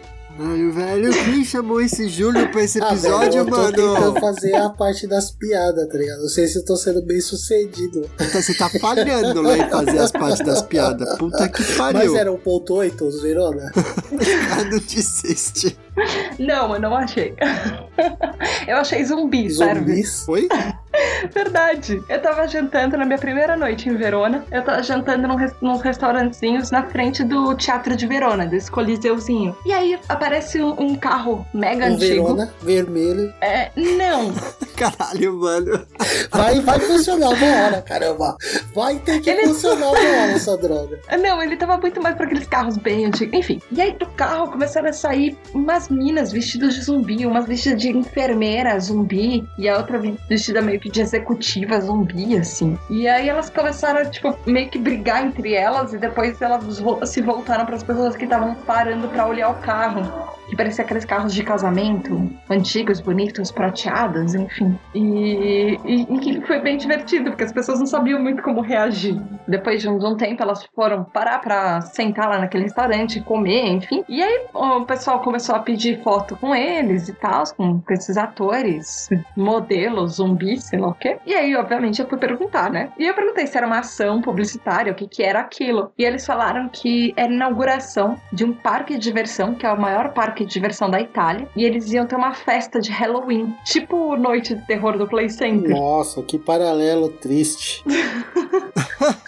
Eu tava lá em Veneza, nas gôndolas, comendo minha pasta feito à mão. E aí apareceu umas mulheres A fazendo Tata me noites do trouxe terror. até tá o? Play Center. Você prefere a- as noites de Halloween da Universal? Eu não sei, nunca fui, mas sei lá, pode ser que seja melhor. Volta lá pros, seus, pros carros lá do Verona, vai, Tata, vamos lá. É, é mesmo, Tata, e você não tá falando de comida, velho. Mano, quem quer saber de zumbi, velho? E as comidas, velho? Então a pasta é muito boa. A pasta é muito boa. Mas a pizza é triste. Como assim a pizza é triste, brother? Então, se você pedir pizza num restaurante, ok, a pizza vai ser um prato, tamanho de um prato. As pizzas são todas individuais, não tem aquele negócio de pizza dois sabores, pizza pra dividir. Não, isso é coisa de brasileiro. E, sei lá, eles têm meia dúzia de sabores no cardápio se você tem sorte. Ah, e quais sabores? Mussarela, sei lá. Tipo, eu não, pedi pizza. É, Do, de restaurante, eu não pedi pizza. Porque eu já tinha comido pizza da última vez que eu fui, que foi há dois anos atrás. Mas era uma massa mais fina no restaurante e tal. E aí ela tem um recheio, dá pra você ver queijo na pizza.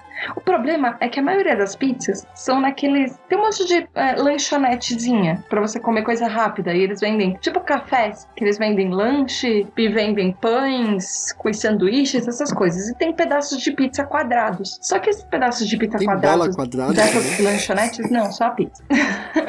Eles são tipo aquela pizza do Pizza Hut, que elas têm uns dois dedos de massa de pão e é um recheiozinho que é michuruca. Eu, tirei a foto de uma. Eu até postei isso no grupo do ouvintes do PQPcast, que era uma foto de uma pizza de queijo e devia ser uma pizza toscana. Ela tinha, tinha queijo e tinha calabresa. E você conseguia ver os quadradinhos de queijo não derretidos e o molho de tomate mal espalhado embaixo da pizza. E eu tenho muita raiva de pizzas que você vê o molho espalhado pela pizza. Eu gosto de pizza que você vê o recheio. E tem recheio pra você ver. Não aquela pizza que você morde e de vez em quando você pega um recheio quando você morde. Mas quanto custava essa pizza aí? 4 euros, 3 euros, talvez mais. Depende do lugar e depende de quão, quão turístico era o lugar que você ia comprar a pizza, né? Onde o bairro que você é tava. o preço enfim. de um Verona, tá ligado? Mas eu ainda acho que a pizza brasileira é melhor. Caralho, tá mais barato comprar suspiro nessa jossa. Se você encontrar o suspiro. É, só ir na ponte lá. Pronto aí, ó. Pronto, funcionou, caramba. Obrigado, ó. Pronto. Fizemos uma piada. Aí. Fizemos uma piada.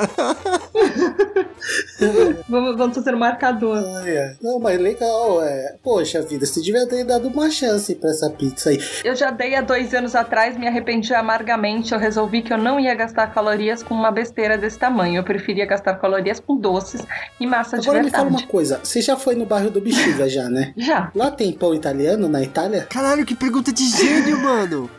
Puta que pariu, velho. É muito de gênio essa pergunta. Tem pão. e Não, tem não, mas é aqueles pão redondo lá, E, aquele...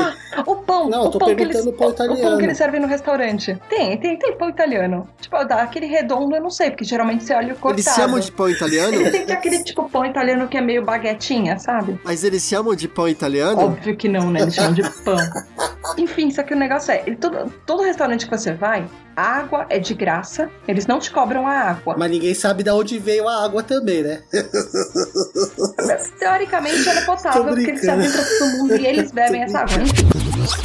É isso aí, ouvinte. Espero que você tenha gostado. Inclusive, você viu a parte que o Maurício acabou de dizer aí também. Que a, gente, a Tata, né, na verdade, dizendo que a gente comemorou quando deu certo. Eu separei essa parte, você ouviu também, né? Fala sério, mano. A gente é piadista profissional, rapaz. A gente faz sucesso nessa porra, mano. Ah, não, vergonha alheia nessa parada. Eu não, mano, eu escutei esse episódio já tantas vezes pra ouvir essas zoeiras de novo, velho. É sério, eu gosto, mano. Desculpa. Eu adoro quando eu consigo fazer uma piada, porque eu não consigo fazer direito, entendeu? Então, quando dá certo. Você eu é bom feliz, piadista. Quando você não tenta forçar a piada, você é ótimo. Nos últimos episódios que eles eram. Você é um ótimo piadista, Júlio. Quando você não tá falando, enquanto eu tô tentando fazer um, um episódio. Obrigada, Aí você é um ótimo piadista.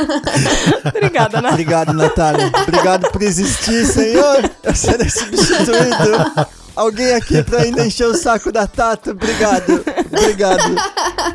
Mas enfim, Maurício, é sua vez novamente. Fale a sua próxima indicação para que o ouvinte escute um trecho aqui conosco e, por que não, medite a respeito desse conteúdo edificante que nós produzimos em três anos. Uma parada também que eu acho muito da hora que eu pesquisei pra fazer um episódio foi o do porquê que não pode espetar hashi no arroz aqui no Japão. E fazendo as pesquisas eu descobri vários baguetes do Japão. Baguetes, mano. Quem fala baguetes nessa vida? Quem? Putz, quilo. Aparentemente é a mesma pessoa que fala Paranauê.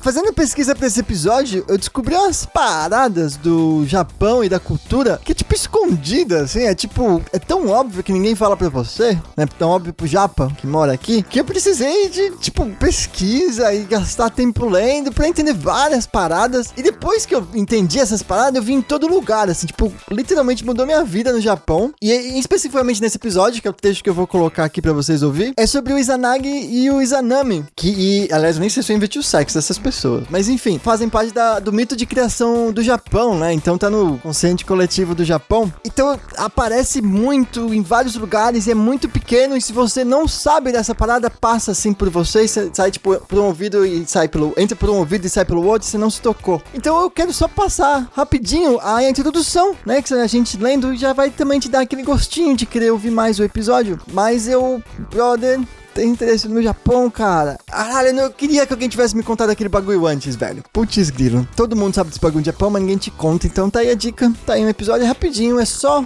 a introdução que fala dessa parada e vai te dar instigada. E se ouve lá. Volta lá e ouve o episódio inteiro, se pá.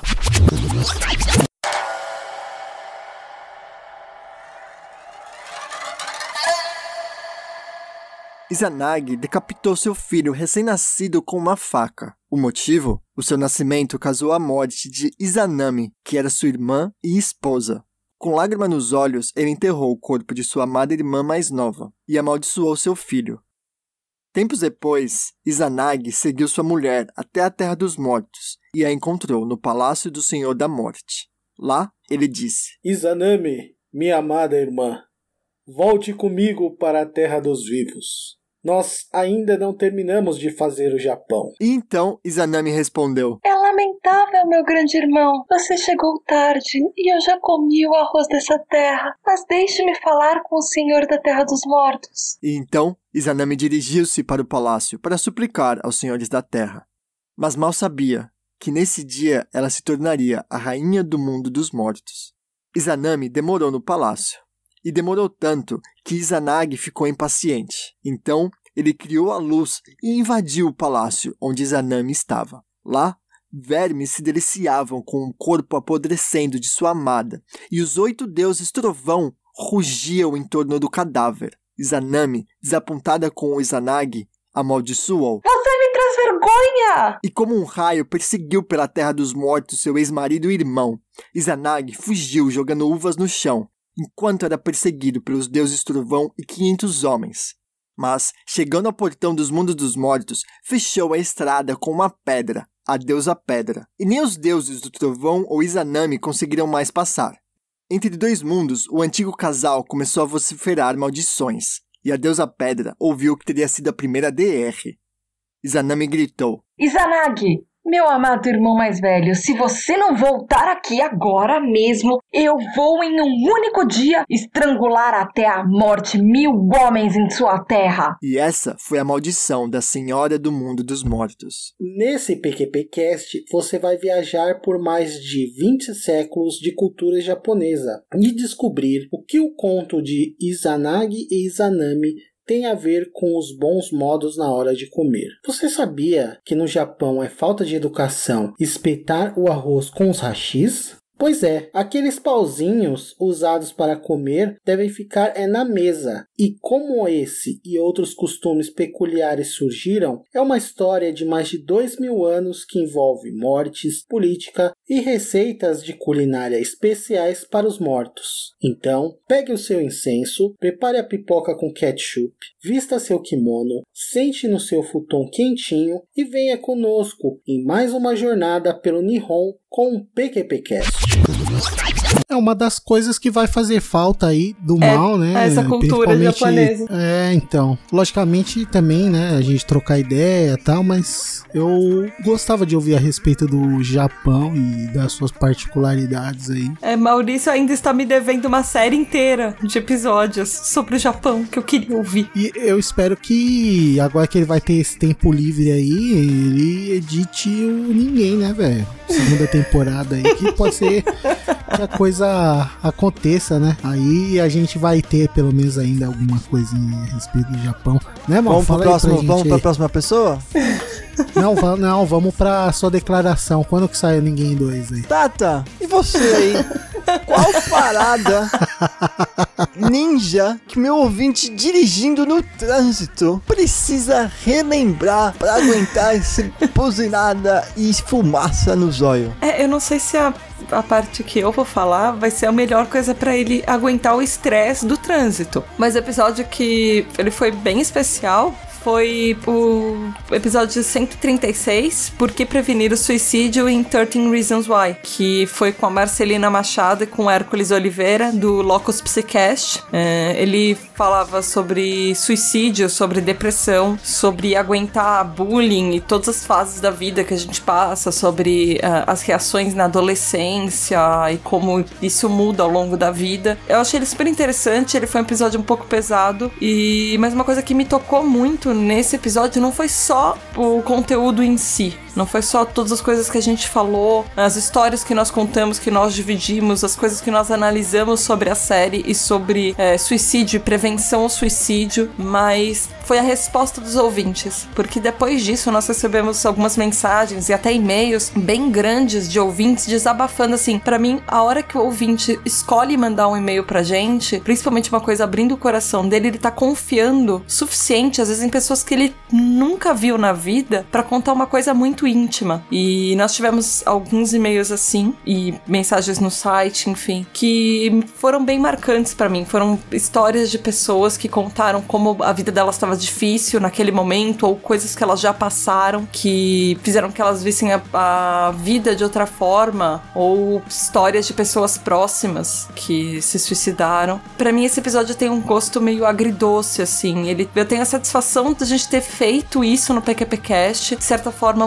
mudado um pouco a vida de algumas pessoas e tocado o coração de algumas pessoas a esse ponto, mas em compensação tem algumas histórias meio pesadas assim que a gente ouviu tanto dos ouvintes quanto as histórias do cast, quanto o seriado em si. Então, eu tenho muito orgulho de ter produzido alguma coisa assim no PQPcast, alguma coisa que tem um impacto na vida das pessoas. E eu queria trazer nesse episódio de novo por causa disso. É uma daquelas satisfações de você fazer podcast. Você perceber que alguma coisa que você faz agrega alguma coisa a alguém. E é por isso que a gente continua fazendo o PQPcast. Para trazer qualquer coisa que seja risada, informação, uma mensagem interessante. E é por isso que a gente vai continuar quarto ano, quinto ano, décimo quinto ano, enfim. Bom, aí eu já não sei, né? Então é isso aí, escuta um pouquinho e depois volta lá no episódio pra escutar ele inteiro. Eu assisti até determinado ponto. Depois eu confesso que eu não dei muita conta assim de, de assistir. E aí a Marcelina me resumiu depois, né? o- as partes, né? Que eu não assisti. E só na, na descrição dela eu já me senti extremamente angustiado. Sério? E, Por quê? Você pode contar Sim. assim? e, Cara, porque fala de como que a- as nossas relações, né, elas produzem sentimentos aversivos e, e foi retratado de forma intensa. Também não vou entrar no mérito de julgar se o roteiro foi bom, enfim, né, essa parte mais técnica, mas das coisas de positiva que a gente pode observar, tem essa questão de ter contato com o que produz, né, a relação humana, né? Como que às vezes nós temos atitudes no dia a dia que às vezes tá ferindo outro, às vezes tá magoando outro, às vezes tá, sabe, abalando emocionalmente a outra pessoa e a gente não se dá conta disso, a gente só vai aprendendo e reproduzindo esse padrão de massacrar para sobreviver. Pelo menos comigo mexeu bastante nesse sentido assim, né? Porque também a gente lida com esse tipo de demanda, né, todos os dias e quando o paciente, cliente está no consultório, está relatando, nós temos uma imagem, né? A gente forma uma imagem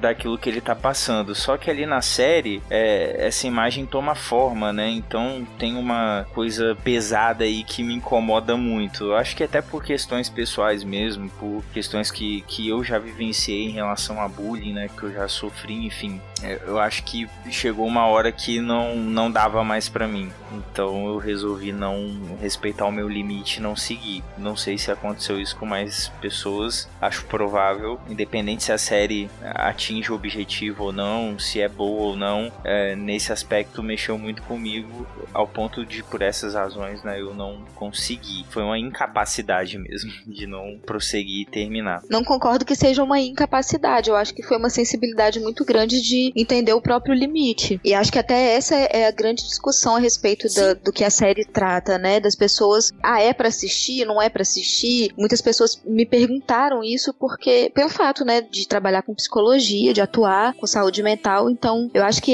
esse aí é o ponto. Você precisa saber respeitar o seu limite. Então, infelizmente, eu acho que nem todo mundo consegue, até pela curiosidade, principalmente porque a série teve uma repercussão muito grande. Então, você fica curioso, você quer saber o final, você quer saber o que, que aconteceu realmente. Mas eu, eu acho que você teve uma capacidade de sensibilidade, na verdade. Sim, Ah, sim, obrigado. nossa, eu, eu acho muito. Eu acho que eu entendo um pouco, Hércules, essa parte do bullying. Eu falei no episódio 126 sobre livros, mas por que, que eu passava tantos intervalos na biblioteca? Porque eu sofria bullying na escola, já comentei isso aqui no cast. E Uhum. eu sofri Uhum. bullying durante algumas fases da vida em colégios diferentes. E eu sei que, assim, bullying, ela é uma coisa meio incapacitante. Você começa, às vezes, a ter depressão por causa disso. É o tipo de coisa que até hoje eu sinto como ela afeta a minha vida. Eu sou uma pessoa Você se sente inadequado, né? Muito. E não só inadequado. Eu sinto que eu sou uma pessoa extremamente perfeccionista hoje e ligo, às vezes até mais do que o saudável, pra opinião dos outros com relação às coisas que eu faço Uhum. por causa disso. Porque pra mim, se não tiver perfeito, significa que alguém vai dar. Eu vou dar margem pra alguém falar das coisas que eu faço. E alguém pode pegar no meu pé por causa disso. Então, eu já sofri bullying quando eu era muito pequena, quando eu era adolescente, e eu já passei até por bullying no trabalho. Tipo, ambiente de trabalho, Uhum. porque eu era a única pessoa nerd no ambiente de trabalho. São experiências completamente diferentes em fases da vida, mas elas deixam marcas. E bullying é isso, é uma pessoa que ela, por motivos X ou Y, ela acha que ela tem algum poder sobre você e ela começa a fazer certos atos de crueldade. Pode ser de qualquer forma, pode ser só comentários, pode ser assédio moral, pode ser alguma coisa física, mas ela exerce algum tipo de força e você sente isso na pele. Você sente que você vai se diminuindo. E quando o bullying acontece durante um certo período de tempo, você começa meio que a acreditar naquilo. Natália, encerrando aqui essa parte da nossa cerimônia de gala, você nas suas pantufas e cobertor, que tá uma friaca, é isso, né, mano? Tá muito calor, velho. Esse é o meu look. Eu tenho quatro cobertores de quatro cores diferentes, daqueles bem felpudinhos. Eu sou, eu sou mais só ouvindo isso, velho. Tá- Tá foda. Me diga aí, Natália, qual pedacinho do PQPcast meu ouvinte precisa relembrar porque você acha digníssimo? Esse próximo eu acho um episódio super legal, começando pelo nome, que o título é Por que fadas espinhosas ouvem heavy metal em Dublin? Já começa muito legal. Ele é um episódio que eu fui convidada, mas não é exatamente só por isso que eu acho ele legal. Ele é super recente, sa- saiu faz pouco tempo. É, foi um episódio de indicações. Eu gostei muito porque, assim, fazia. Eu acho que desde que, que eu comecei a, a falar com a Tata de podcast, tá não sei o quê, que eu falava assim, ah, mas não tem ninguém falando de young adult, de livro de fantasia, não tem ninguém, tipo, a gente chegou a falar com a, a Domênica do Perdidos na Estante, por exemplo, que, tipo, eles também, tipo, tinham uns livros muito mais, assim, clássicos tal, e eu sentia que faltava indicação desses livros mais é, tranquilos de ler, mais, mais uh, acessíveis sabe? Porque às vezes pra você ler um Divina Comédia é muito mais difícil do que você ler um Harry Potter da vida. Então, faltava um pouquinho dessas indicações e foi a primeira vez que eu pude não só ouvir uma indicação de uma série que eu gostava, como eu pude indicar a minha. Isso foi bem, bem, bem legal. Foi assim, tipo, um sonho de podcast se realizando. Oh. e foi o último que você participou como convidada. É isso aí. então, a gente separou aqui um, um trechinho da Tata, de novo, falando sobre a série Acotar. Vocês entenderam? Nós vamos começar com espinhos. Melhor. Espinhos? Espinhos. Tá Eu bom, já então. explico. Tá bom, Tata Finoto, manda pra gente a sua dica. Então, Julião, Na, ouvintes, eu tenho uma amiga que eu amo muito, que me deu uma série de livros. Na verdade, a Ná chegou pra mim um dia com um livro e falou: leia, toma. Porque a Ná é uma pessoa muito delicada.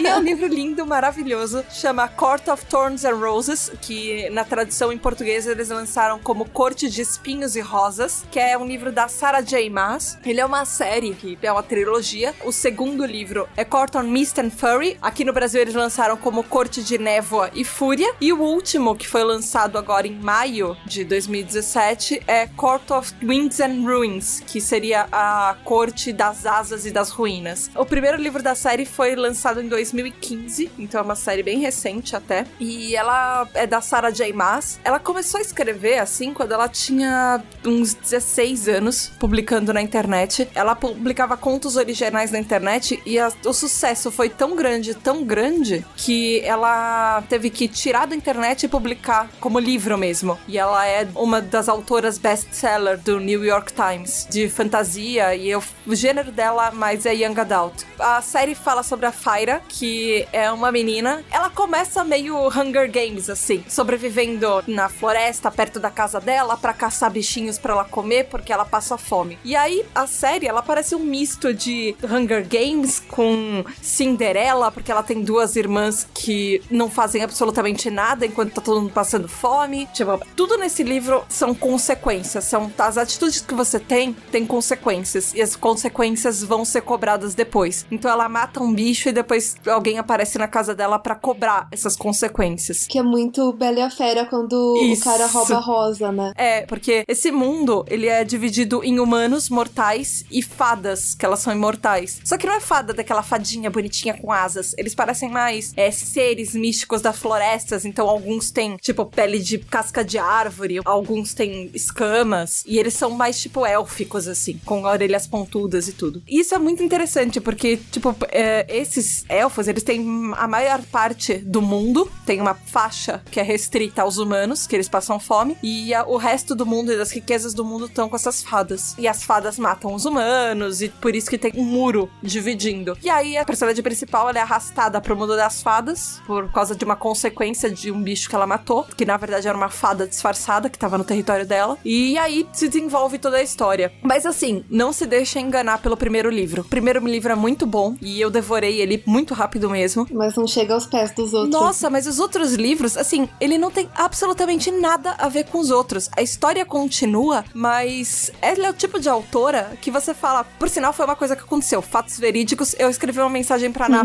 eu odeio tal personagem. Cinco minutos depois eu terminei a página, falei, ok, eu gosto do personagem. Isso acontece com todo mundo nesse livro. Você acha que eles são uma coisa e depois todos os relacionamentos mudam e todas as máscaras caem e as pessoas não são nada daquilo do que você achou que os personagens fossem. Eles são completamente diferentes, todos eles têm um motivo, todos eles têm histórias atrás de histórias e pontos de vista diferentes que vão mudando. Tipo, você sabe de um acontecimento e cada personagem te mostra um ponto de vista diferente sobre aquele acontecimento. E ele é um livro muito rico. É bem difícil me surpreender com algumas coisas, tipo, ah, eu já sei o que vai acontecer, sabe? E esse livro não, esse livro cada hora é um tapa na cara. E eu achei que eu ia morrer de parada cardíaca por alguns momentos, assim, em, vários daqueles livros. Eles são muito bons. E ele tem alguns relacionamentos. Ele fala sobre abuso, ele fala sobre relacionamentos abusivos, ele fala sobre você superar traumas. Ele é um livro muito rico. E ele não é um, um livro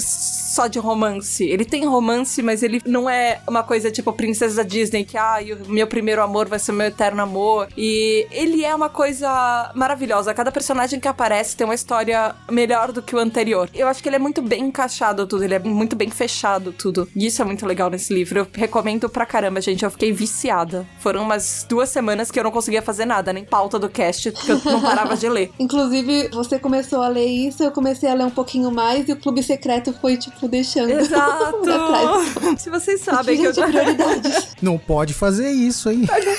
não tava dando pra Mas parar, já, já Júlia, estamos sério. voltando, já estamos voltando. Ai, ai, ai. Quem sou eu pra falar alguma coisa?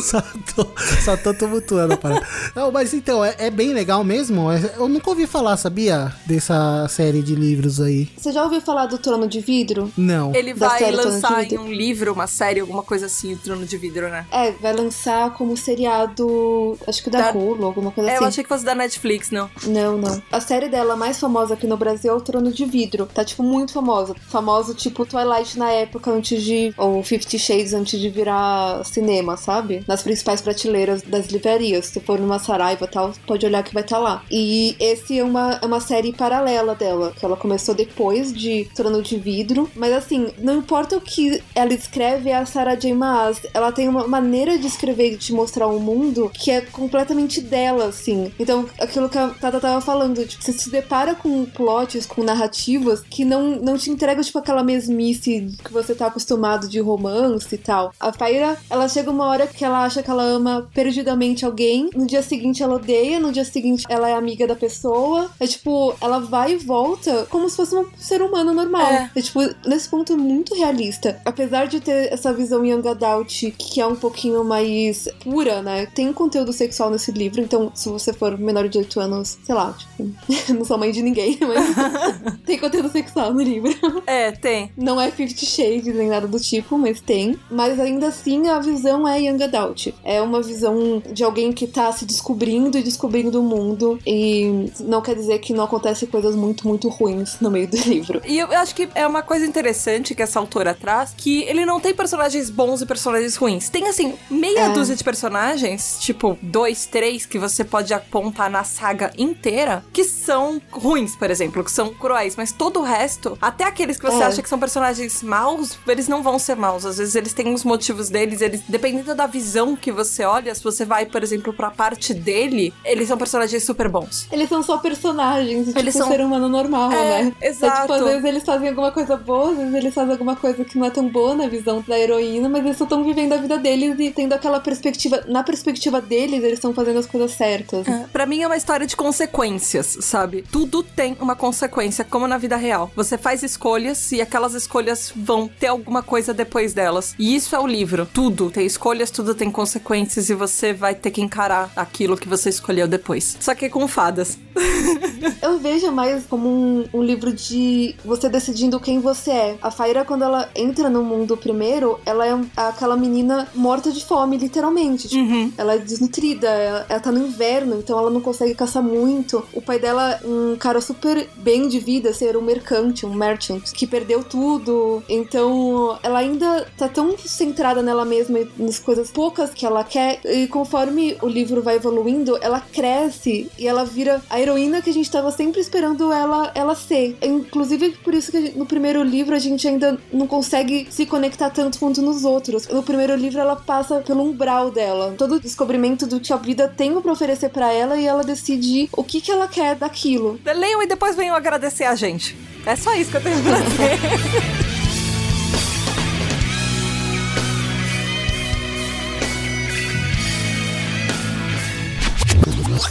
Tata, Julião, Natália. Agora a pergunta vai pra vocês três aí. Estou me desfazendo desse fardo aqui, me despendo desse fardo do PQPcast. Então minha pergunta pra vocês três: Qual o futuro do PQP? Onde vocês veem essa parada ano que vem, primeiro? E fica à vontade pra falar nos próximos 18 anos, quando já puder beber e se prostituir. Julião, Se prostituir.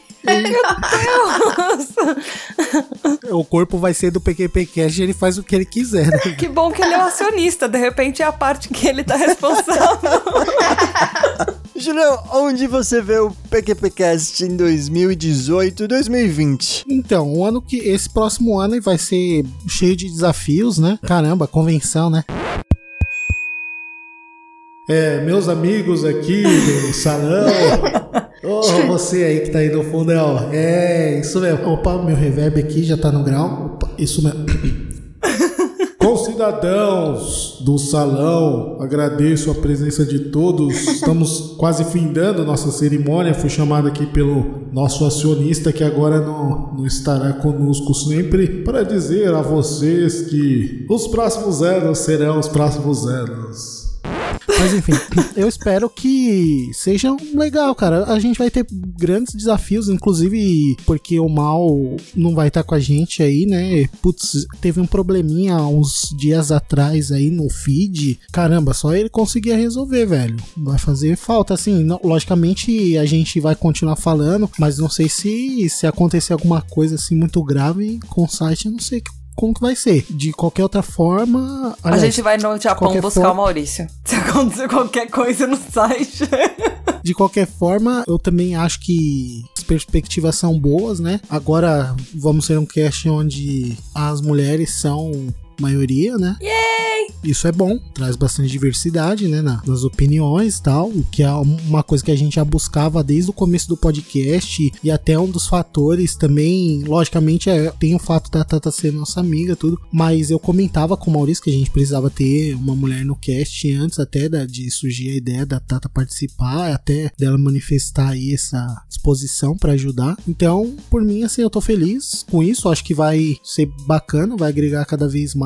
A Natália também, ela é uma profissional aí de publicidade, né? De inteligência em soluções assim digitais. Quem sabe a gente tem algumas respostas que, que agora a gente não, não tem em relação assim à qualidade de dados, de estatísticas, assim que infelizmente o nosso o lugar onde a gente tá hospedado, nosso site, não é dos melhores, né? Assim, esses dados. Então, eu fico assim, até meio, às vezes até meio com vergonha, que tipo, tem gente que tem dados, mu- muita gente tem dados mais assertivos que, os nossos, que os nossos, mas beleza, né? É um- uma coisa que a gente tem lidado nesses anos e vamos ver se nesse próximo ano a gente consiga solucionar algum- algumas coisas assim, entendeu? Em relação à edição, espero melhorar, espero conseguir cumprir todas essas promessas que eu tenho feito, tipo, salão de 15 em 15 dias, continuar editando com qualidade. Eu sei que são responsabilidades, né, com o ouvinte, comigo mesmo, até muito mais que com o ouvinte. Eu acho que são comigo mesmo,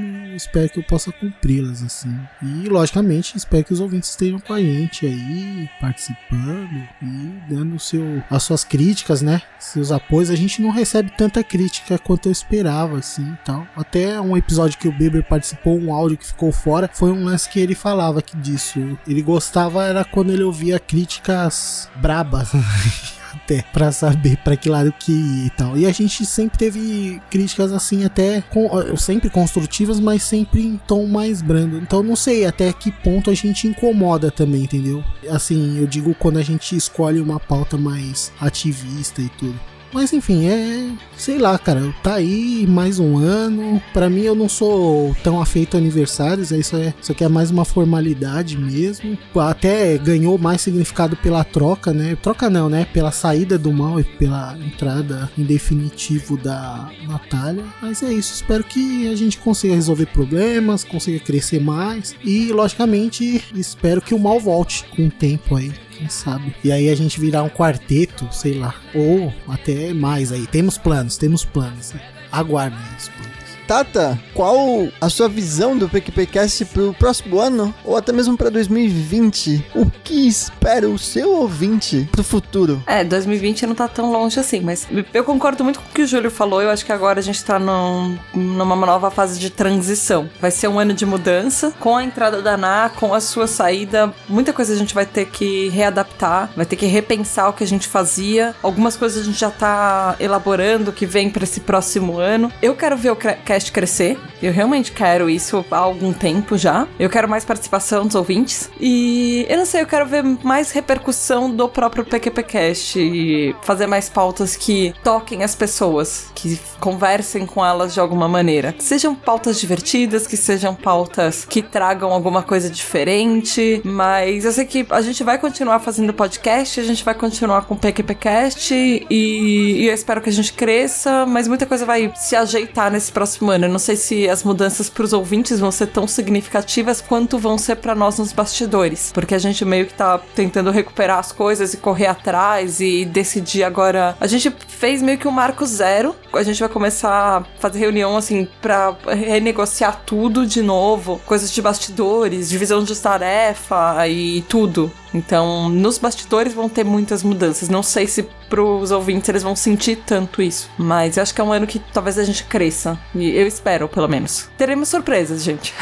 que não sei se vocês vão sentir tanto quanto nós aqui, mas teremos muitas surpresas. E continuem com a gente, porque isso vai dar certo. A gente vai fazer dar certo, porque é o desejo de todo mundo. E mesmo que o mal não esteja agora, ele volta depois, esperamos. Ou você participa de vez em quando, mas vai ser uma coisa legal e vai dar certo, porque é tudo que importa para um projeto ir pra frente. É você querer que ele aconteça. Então, não sei, pelo menos isso depende da gente. E enquanto depender da gente, enquanto a gente tiver vontade, PQP Cash, yay! Here we go. Me safei de trabalho, minha gente. a gente arrumou mais. Natália, e você, a recém-integrante do PQPcast, o que você espera dessa parada e quais paranauês o seu ouvinte pode esperar que você vai trazer? Eu só ia falar, é, o seu comentário, tipo, esse é o problema, quando a coisa que a gente tá fazendo por diversão começa a se tornar trabalho, tem alguma coisa errada. Splash! Não é pra... Obrigada, Natália. Não, é tipo, eu tô defendendo ele. Tipo, é, a gente tem que estar tá fazendo as coisas que, que a gente já trabalha o dia todo. A gente tem que chegar em casa e fazer coisas que te divertem, que te motivam. Tipo, não tem que ficar só por obrigação ou por é, é, fazendo um negócio. Tipo, sai do trabalho e vai fazer mais trabalho. Tipo, nem dinheiro tá fazendo. Tem que ser sempre divertido. É. Tá. Sorry.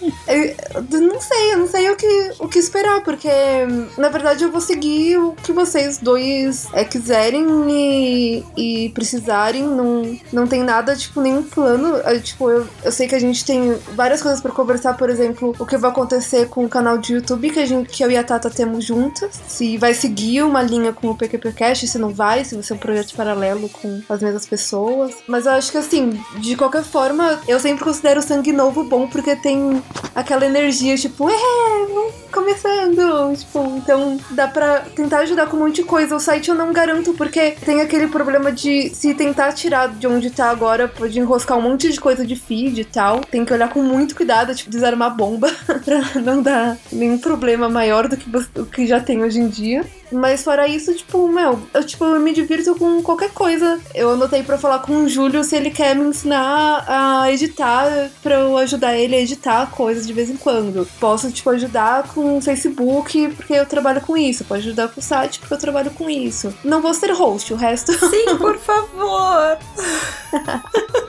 qualquer coisa. Tipo, eu gosto de pesquisar, eu gosto de ficar ouvindo a minha voz durante tempos absurdos.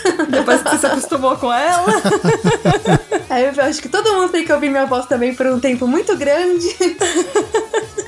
E é isso, tipo, eu acho que a, o PGPcast, ele tá com uma, um direcionamento muito bom e uma vontade de fazer um conteúdo jornalístico de verdade, mesmo que seja com mesmo os temas mais simples, ele tem um conteúdo por trás para dar um, uma coisa mais, para não ser o mais do mesmo, para ser algo divertido, interessante, inteligente de se ouvir. E esse eu acho que é o principal. O resto, se vai mudar tema, se vai mudar quantidade de, de dia, tipo, é, qualquer coisa do tipo, tipo, acho que não interessa tanto tanto quanto é ter essa preocupação em, em sempre estar tá dando alguma coisa de qualidade pra pessoa ouvir, né? Posso falar uma coisa que você me lembrou agora? Sim. Que é uma coisa que qualquer ouvinte que é publicitário talvez associe com esse ou vai entender. O jeito que você falou me fez lembrar de uma coisa que, assim, os primórdios da, da faculdade de, de marketing, publicidade, propaganda, enfim, que é o ciclo de vida do produto. Que deixa eu explicar pra quem que não é publicitário. É assim: existe um gráfico, gente, que ele mostra uma coisa que a gente chama de ciclo de vida do produto, que significa quando um produto é lançado, logo que ele é lançado, ele tem um pico que de interesse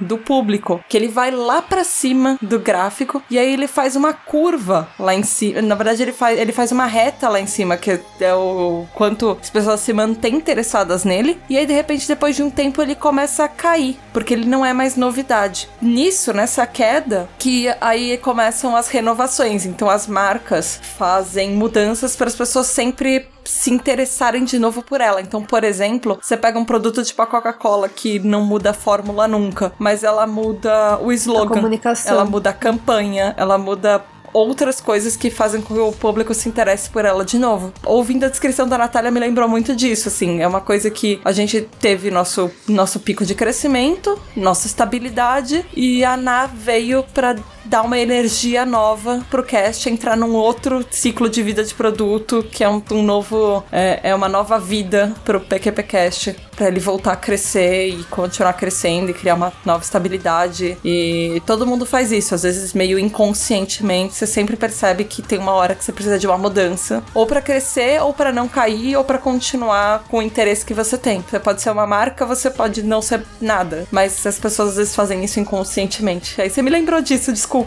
É, ou não, né? Ou tipo, é, o mal saía que nem bolsa de valores, tipo, a gente quebra a bolsa. oh não, Maurício é um especialista da bolsa aqui. Não! Maurício que trabalha com isso. Tá vendo? A gente ia precisar do Maurício pro site e pra não deixar a bolsa de valores da, da PQPcast. Que bom que ele continua como acionista, né, Mal? Oi? Oi? Vendi, já vendi todas as minhas, as minhas ações e mais um pouco. Tô negativo esperando a queda do PQPcast pra eu lucrar com a parada. Oi? Oi? Eu falei isso em voz alta. Olha o plano maligno aí. Olha só. Eu tô Ele tentando. vendeu. Se eu pen- pudesse ir até o Japão. Ele vendeu o share por aquelas balas de dado que a gente falou no começo, né? Eu tô tentando pensar em alguma coisa pra não mandar o Maurício pra PQP, mas ele não tá me ajudando. Foda-se, vou falar um bagulho nada a ver, mas caguei. É a última oportunidade que eu tenho. Foda-se.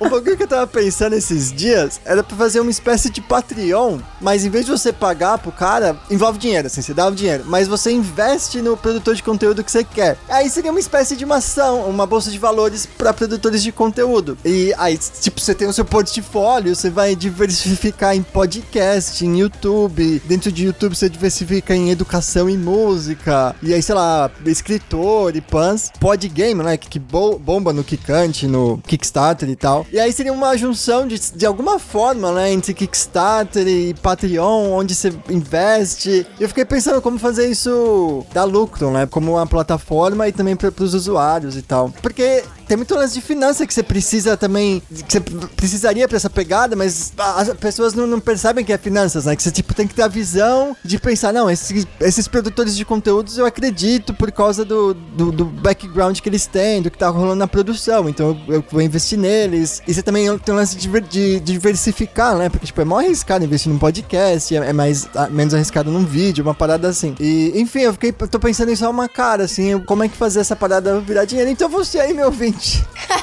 consegui descobrir, me avisa que eu invisto aí num, nos podcast marotíssimo. Pronto, falei. Voltando ao episódio, três anos. Futuro do PQPcast. Maurício, o que, que você vai fazer no futuro agora? Porque eu fiquei curiosa. Agora que você tá tomando água de coco, você pode já acordar a hora que você quiser no fim de semana, não precisa acordar de manhã cedo pra gravar o PQPcast. O que, que você vai fazer na vida? Você vai ficar aquele, igual aqueles tiozões que, que ficam de cueca samba canção, com jornal, pantufas.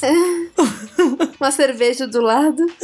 Além disso, eu quero terminar o Ninguém, minha gente. O Ninguém, voltei a editar já. Já, Já. terminei mais um episódio dessa parada, finalmente. E eu espero ter um pouquinho mais de tempo pra terminar esse Ninguém aí que sai essa segunda temporada. Falta pouco. E eu já tô pensando em algum outro projeto de áudio. Eu queria continuar na mídia, mas alguma coisa que seja mais perto do que eu tenho feito no, no trampo hoje em dia, né? Que seja mais voltada a finanças, voltada a matemática e tal. Eu tenho várias ideias, eu não sei qual que vai acontecer e o, o que acontecer eu não sei como vai acontecer, mas quero aí virar o quarto pé, né, dessa conglomerado midiático aí que o PQPcast se tornaria e ter meu puxadinho lá aí na, no conglomerado com alguma parada aí que aconteça e se eu souber mais detalhes, né? Se eu tiver, se eu decidir alguma coisa, se as coisas acontecerem, eu quero voltar pra contar. Mas eu o que eu vejo no futuro do PQPcast é ele ficar maior, né?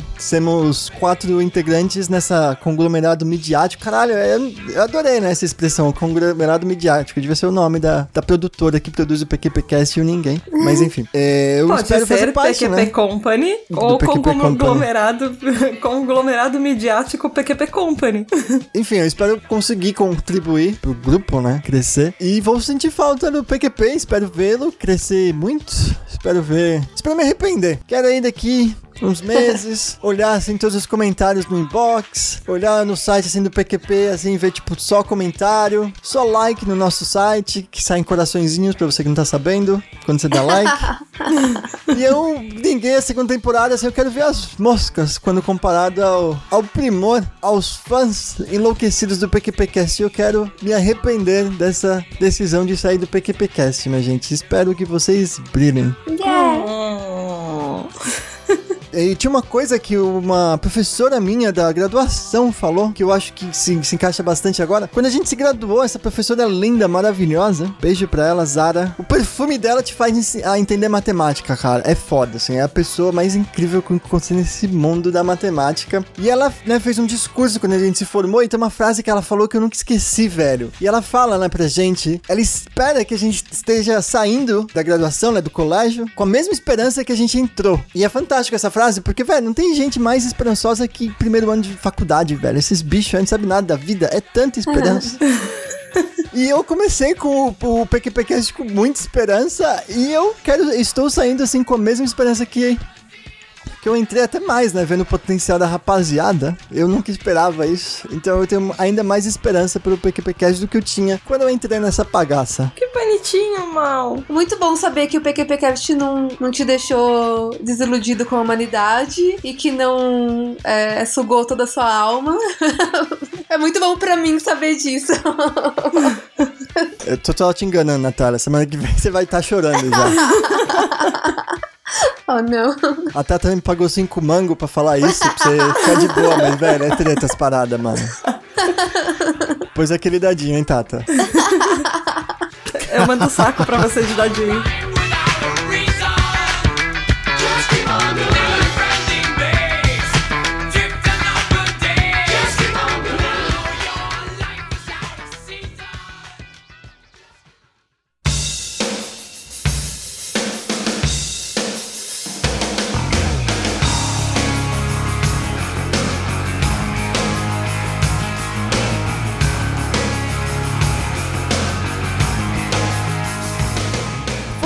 Isso, meu ouvinte! Se você também adorou esses três anos do PQPcast, vai voltar pra fazer a segunda maratona. Ou se você vai sair do PQPcast, velho, não sai do PQPcast, mas você vai sair também.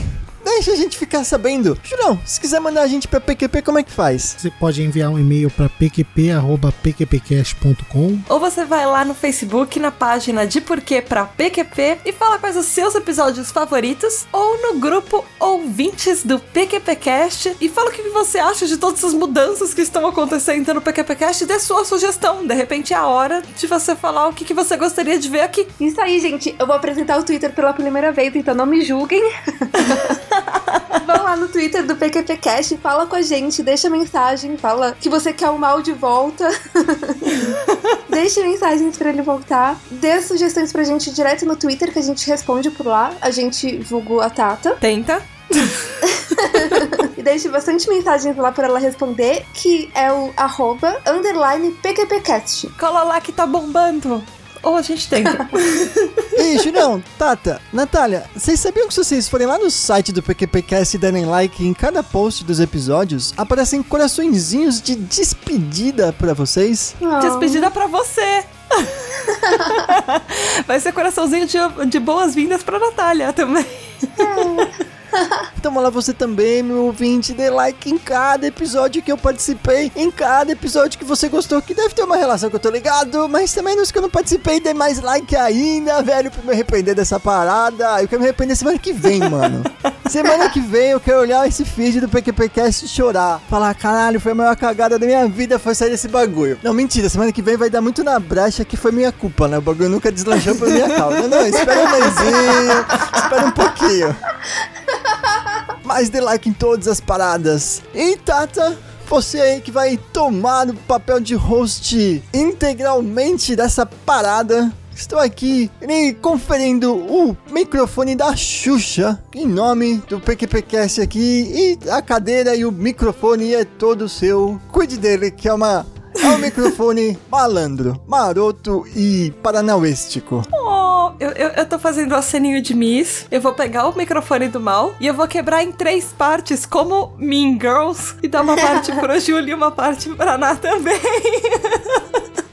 Porque a gente vai dividir a coroa, no, no caso, o microfone. Obrigada, Mal. E, gente, vamos mandar alguém ou alguma coisa pro PQP? Mal, você que... PQPcast, vai pro PQP! Pronto, falei. Beijo. Tchau, Mal. Manda Vai ver. lá, Ná. E você? Quem você oficialmente, como membro do PQPcast, pela primeira vez, quer mandar pra PQP? Quem sabe funciona? Eu vou mandar o problema de feed do PQPcast pro PQP. Ai, por favor. Quem sabe, né? E mal, eu vou te mandar pro PQP. eu É juro uma que eu honra, tentei. Tata. Eu É juro que eu honra. tentei, mas vai pro PQP e volta uma hora. vai até PQP, conta, vê o que, que tem por lá e depois volta pra contar pra gente como é que foi. De preferência milionário pra investir no. Isso. é isso aí, galera. Beijo pra Beijo, tudo mal. Tata. Beijo, tchau.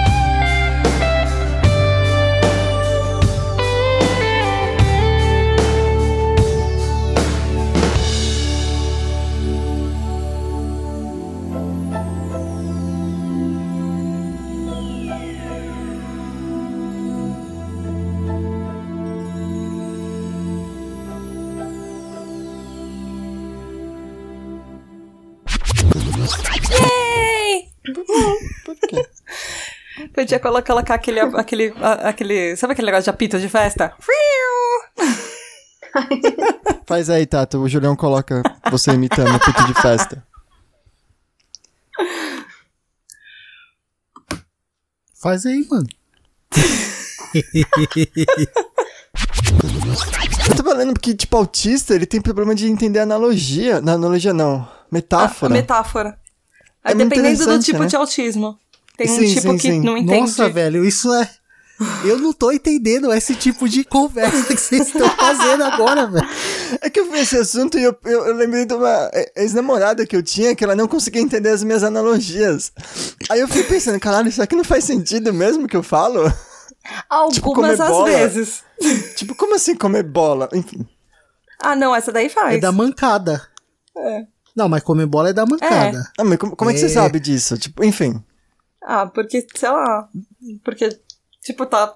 É uma Porque eu não expressão. comi bola. Ah, rapaz. Ah.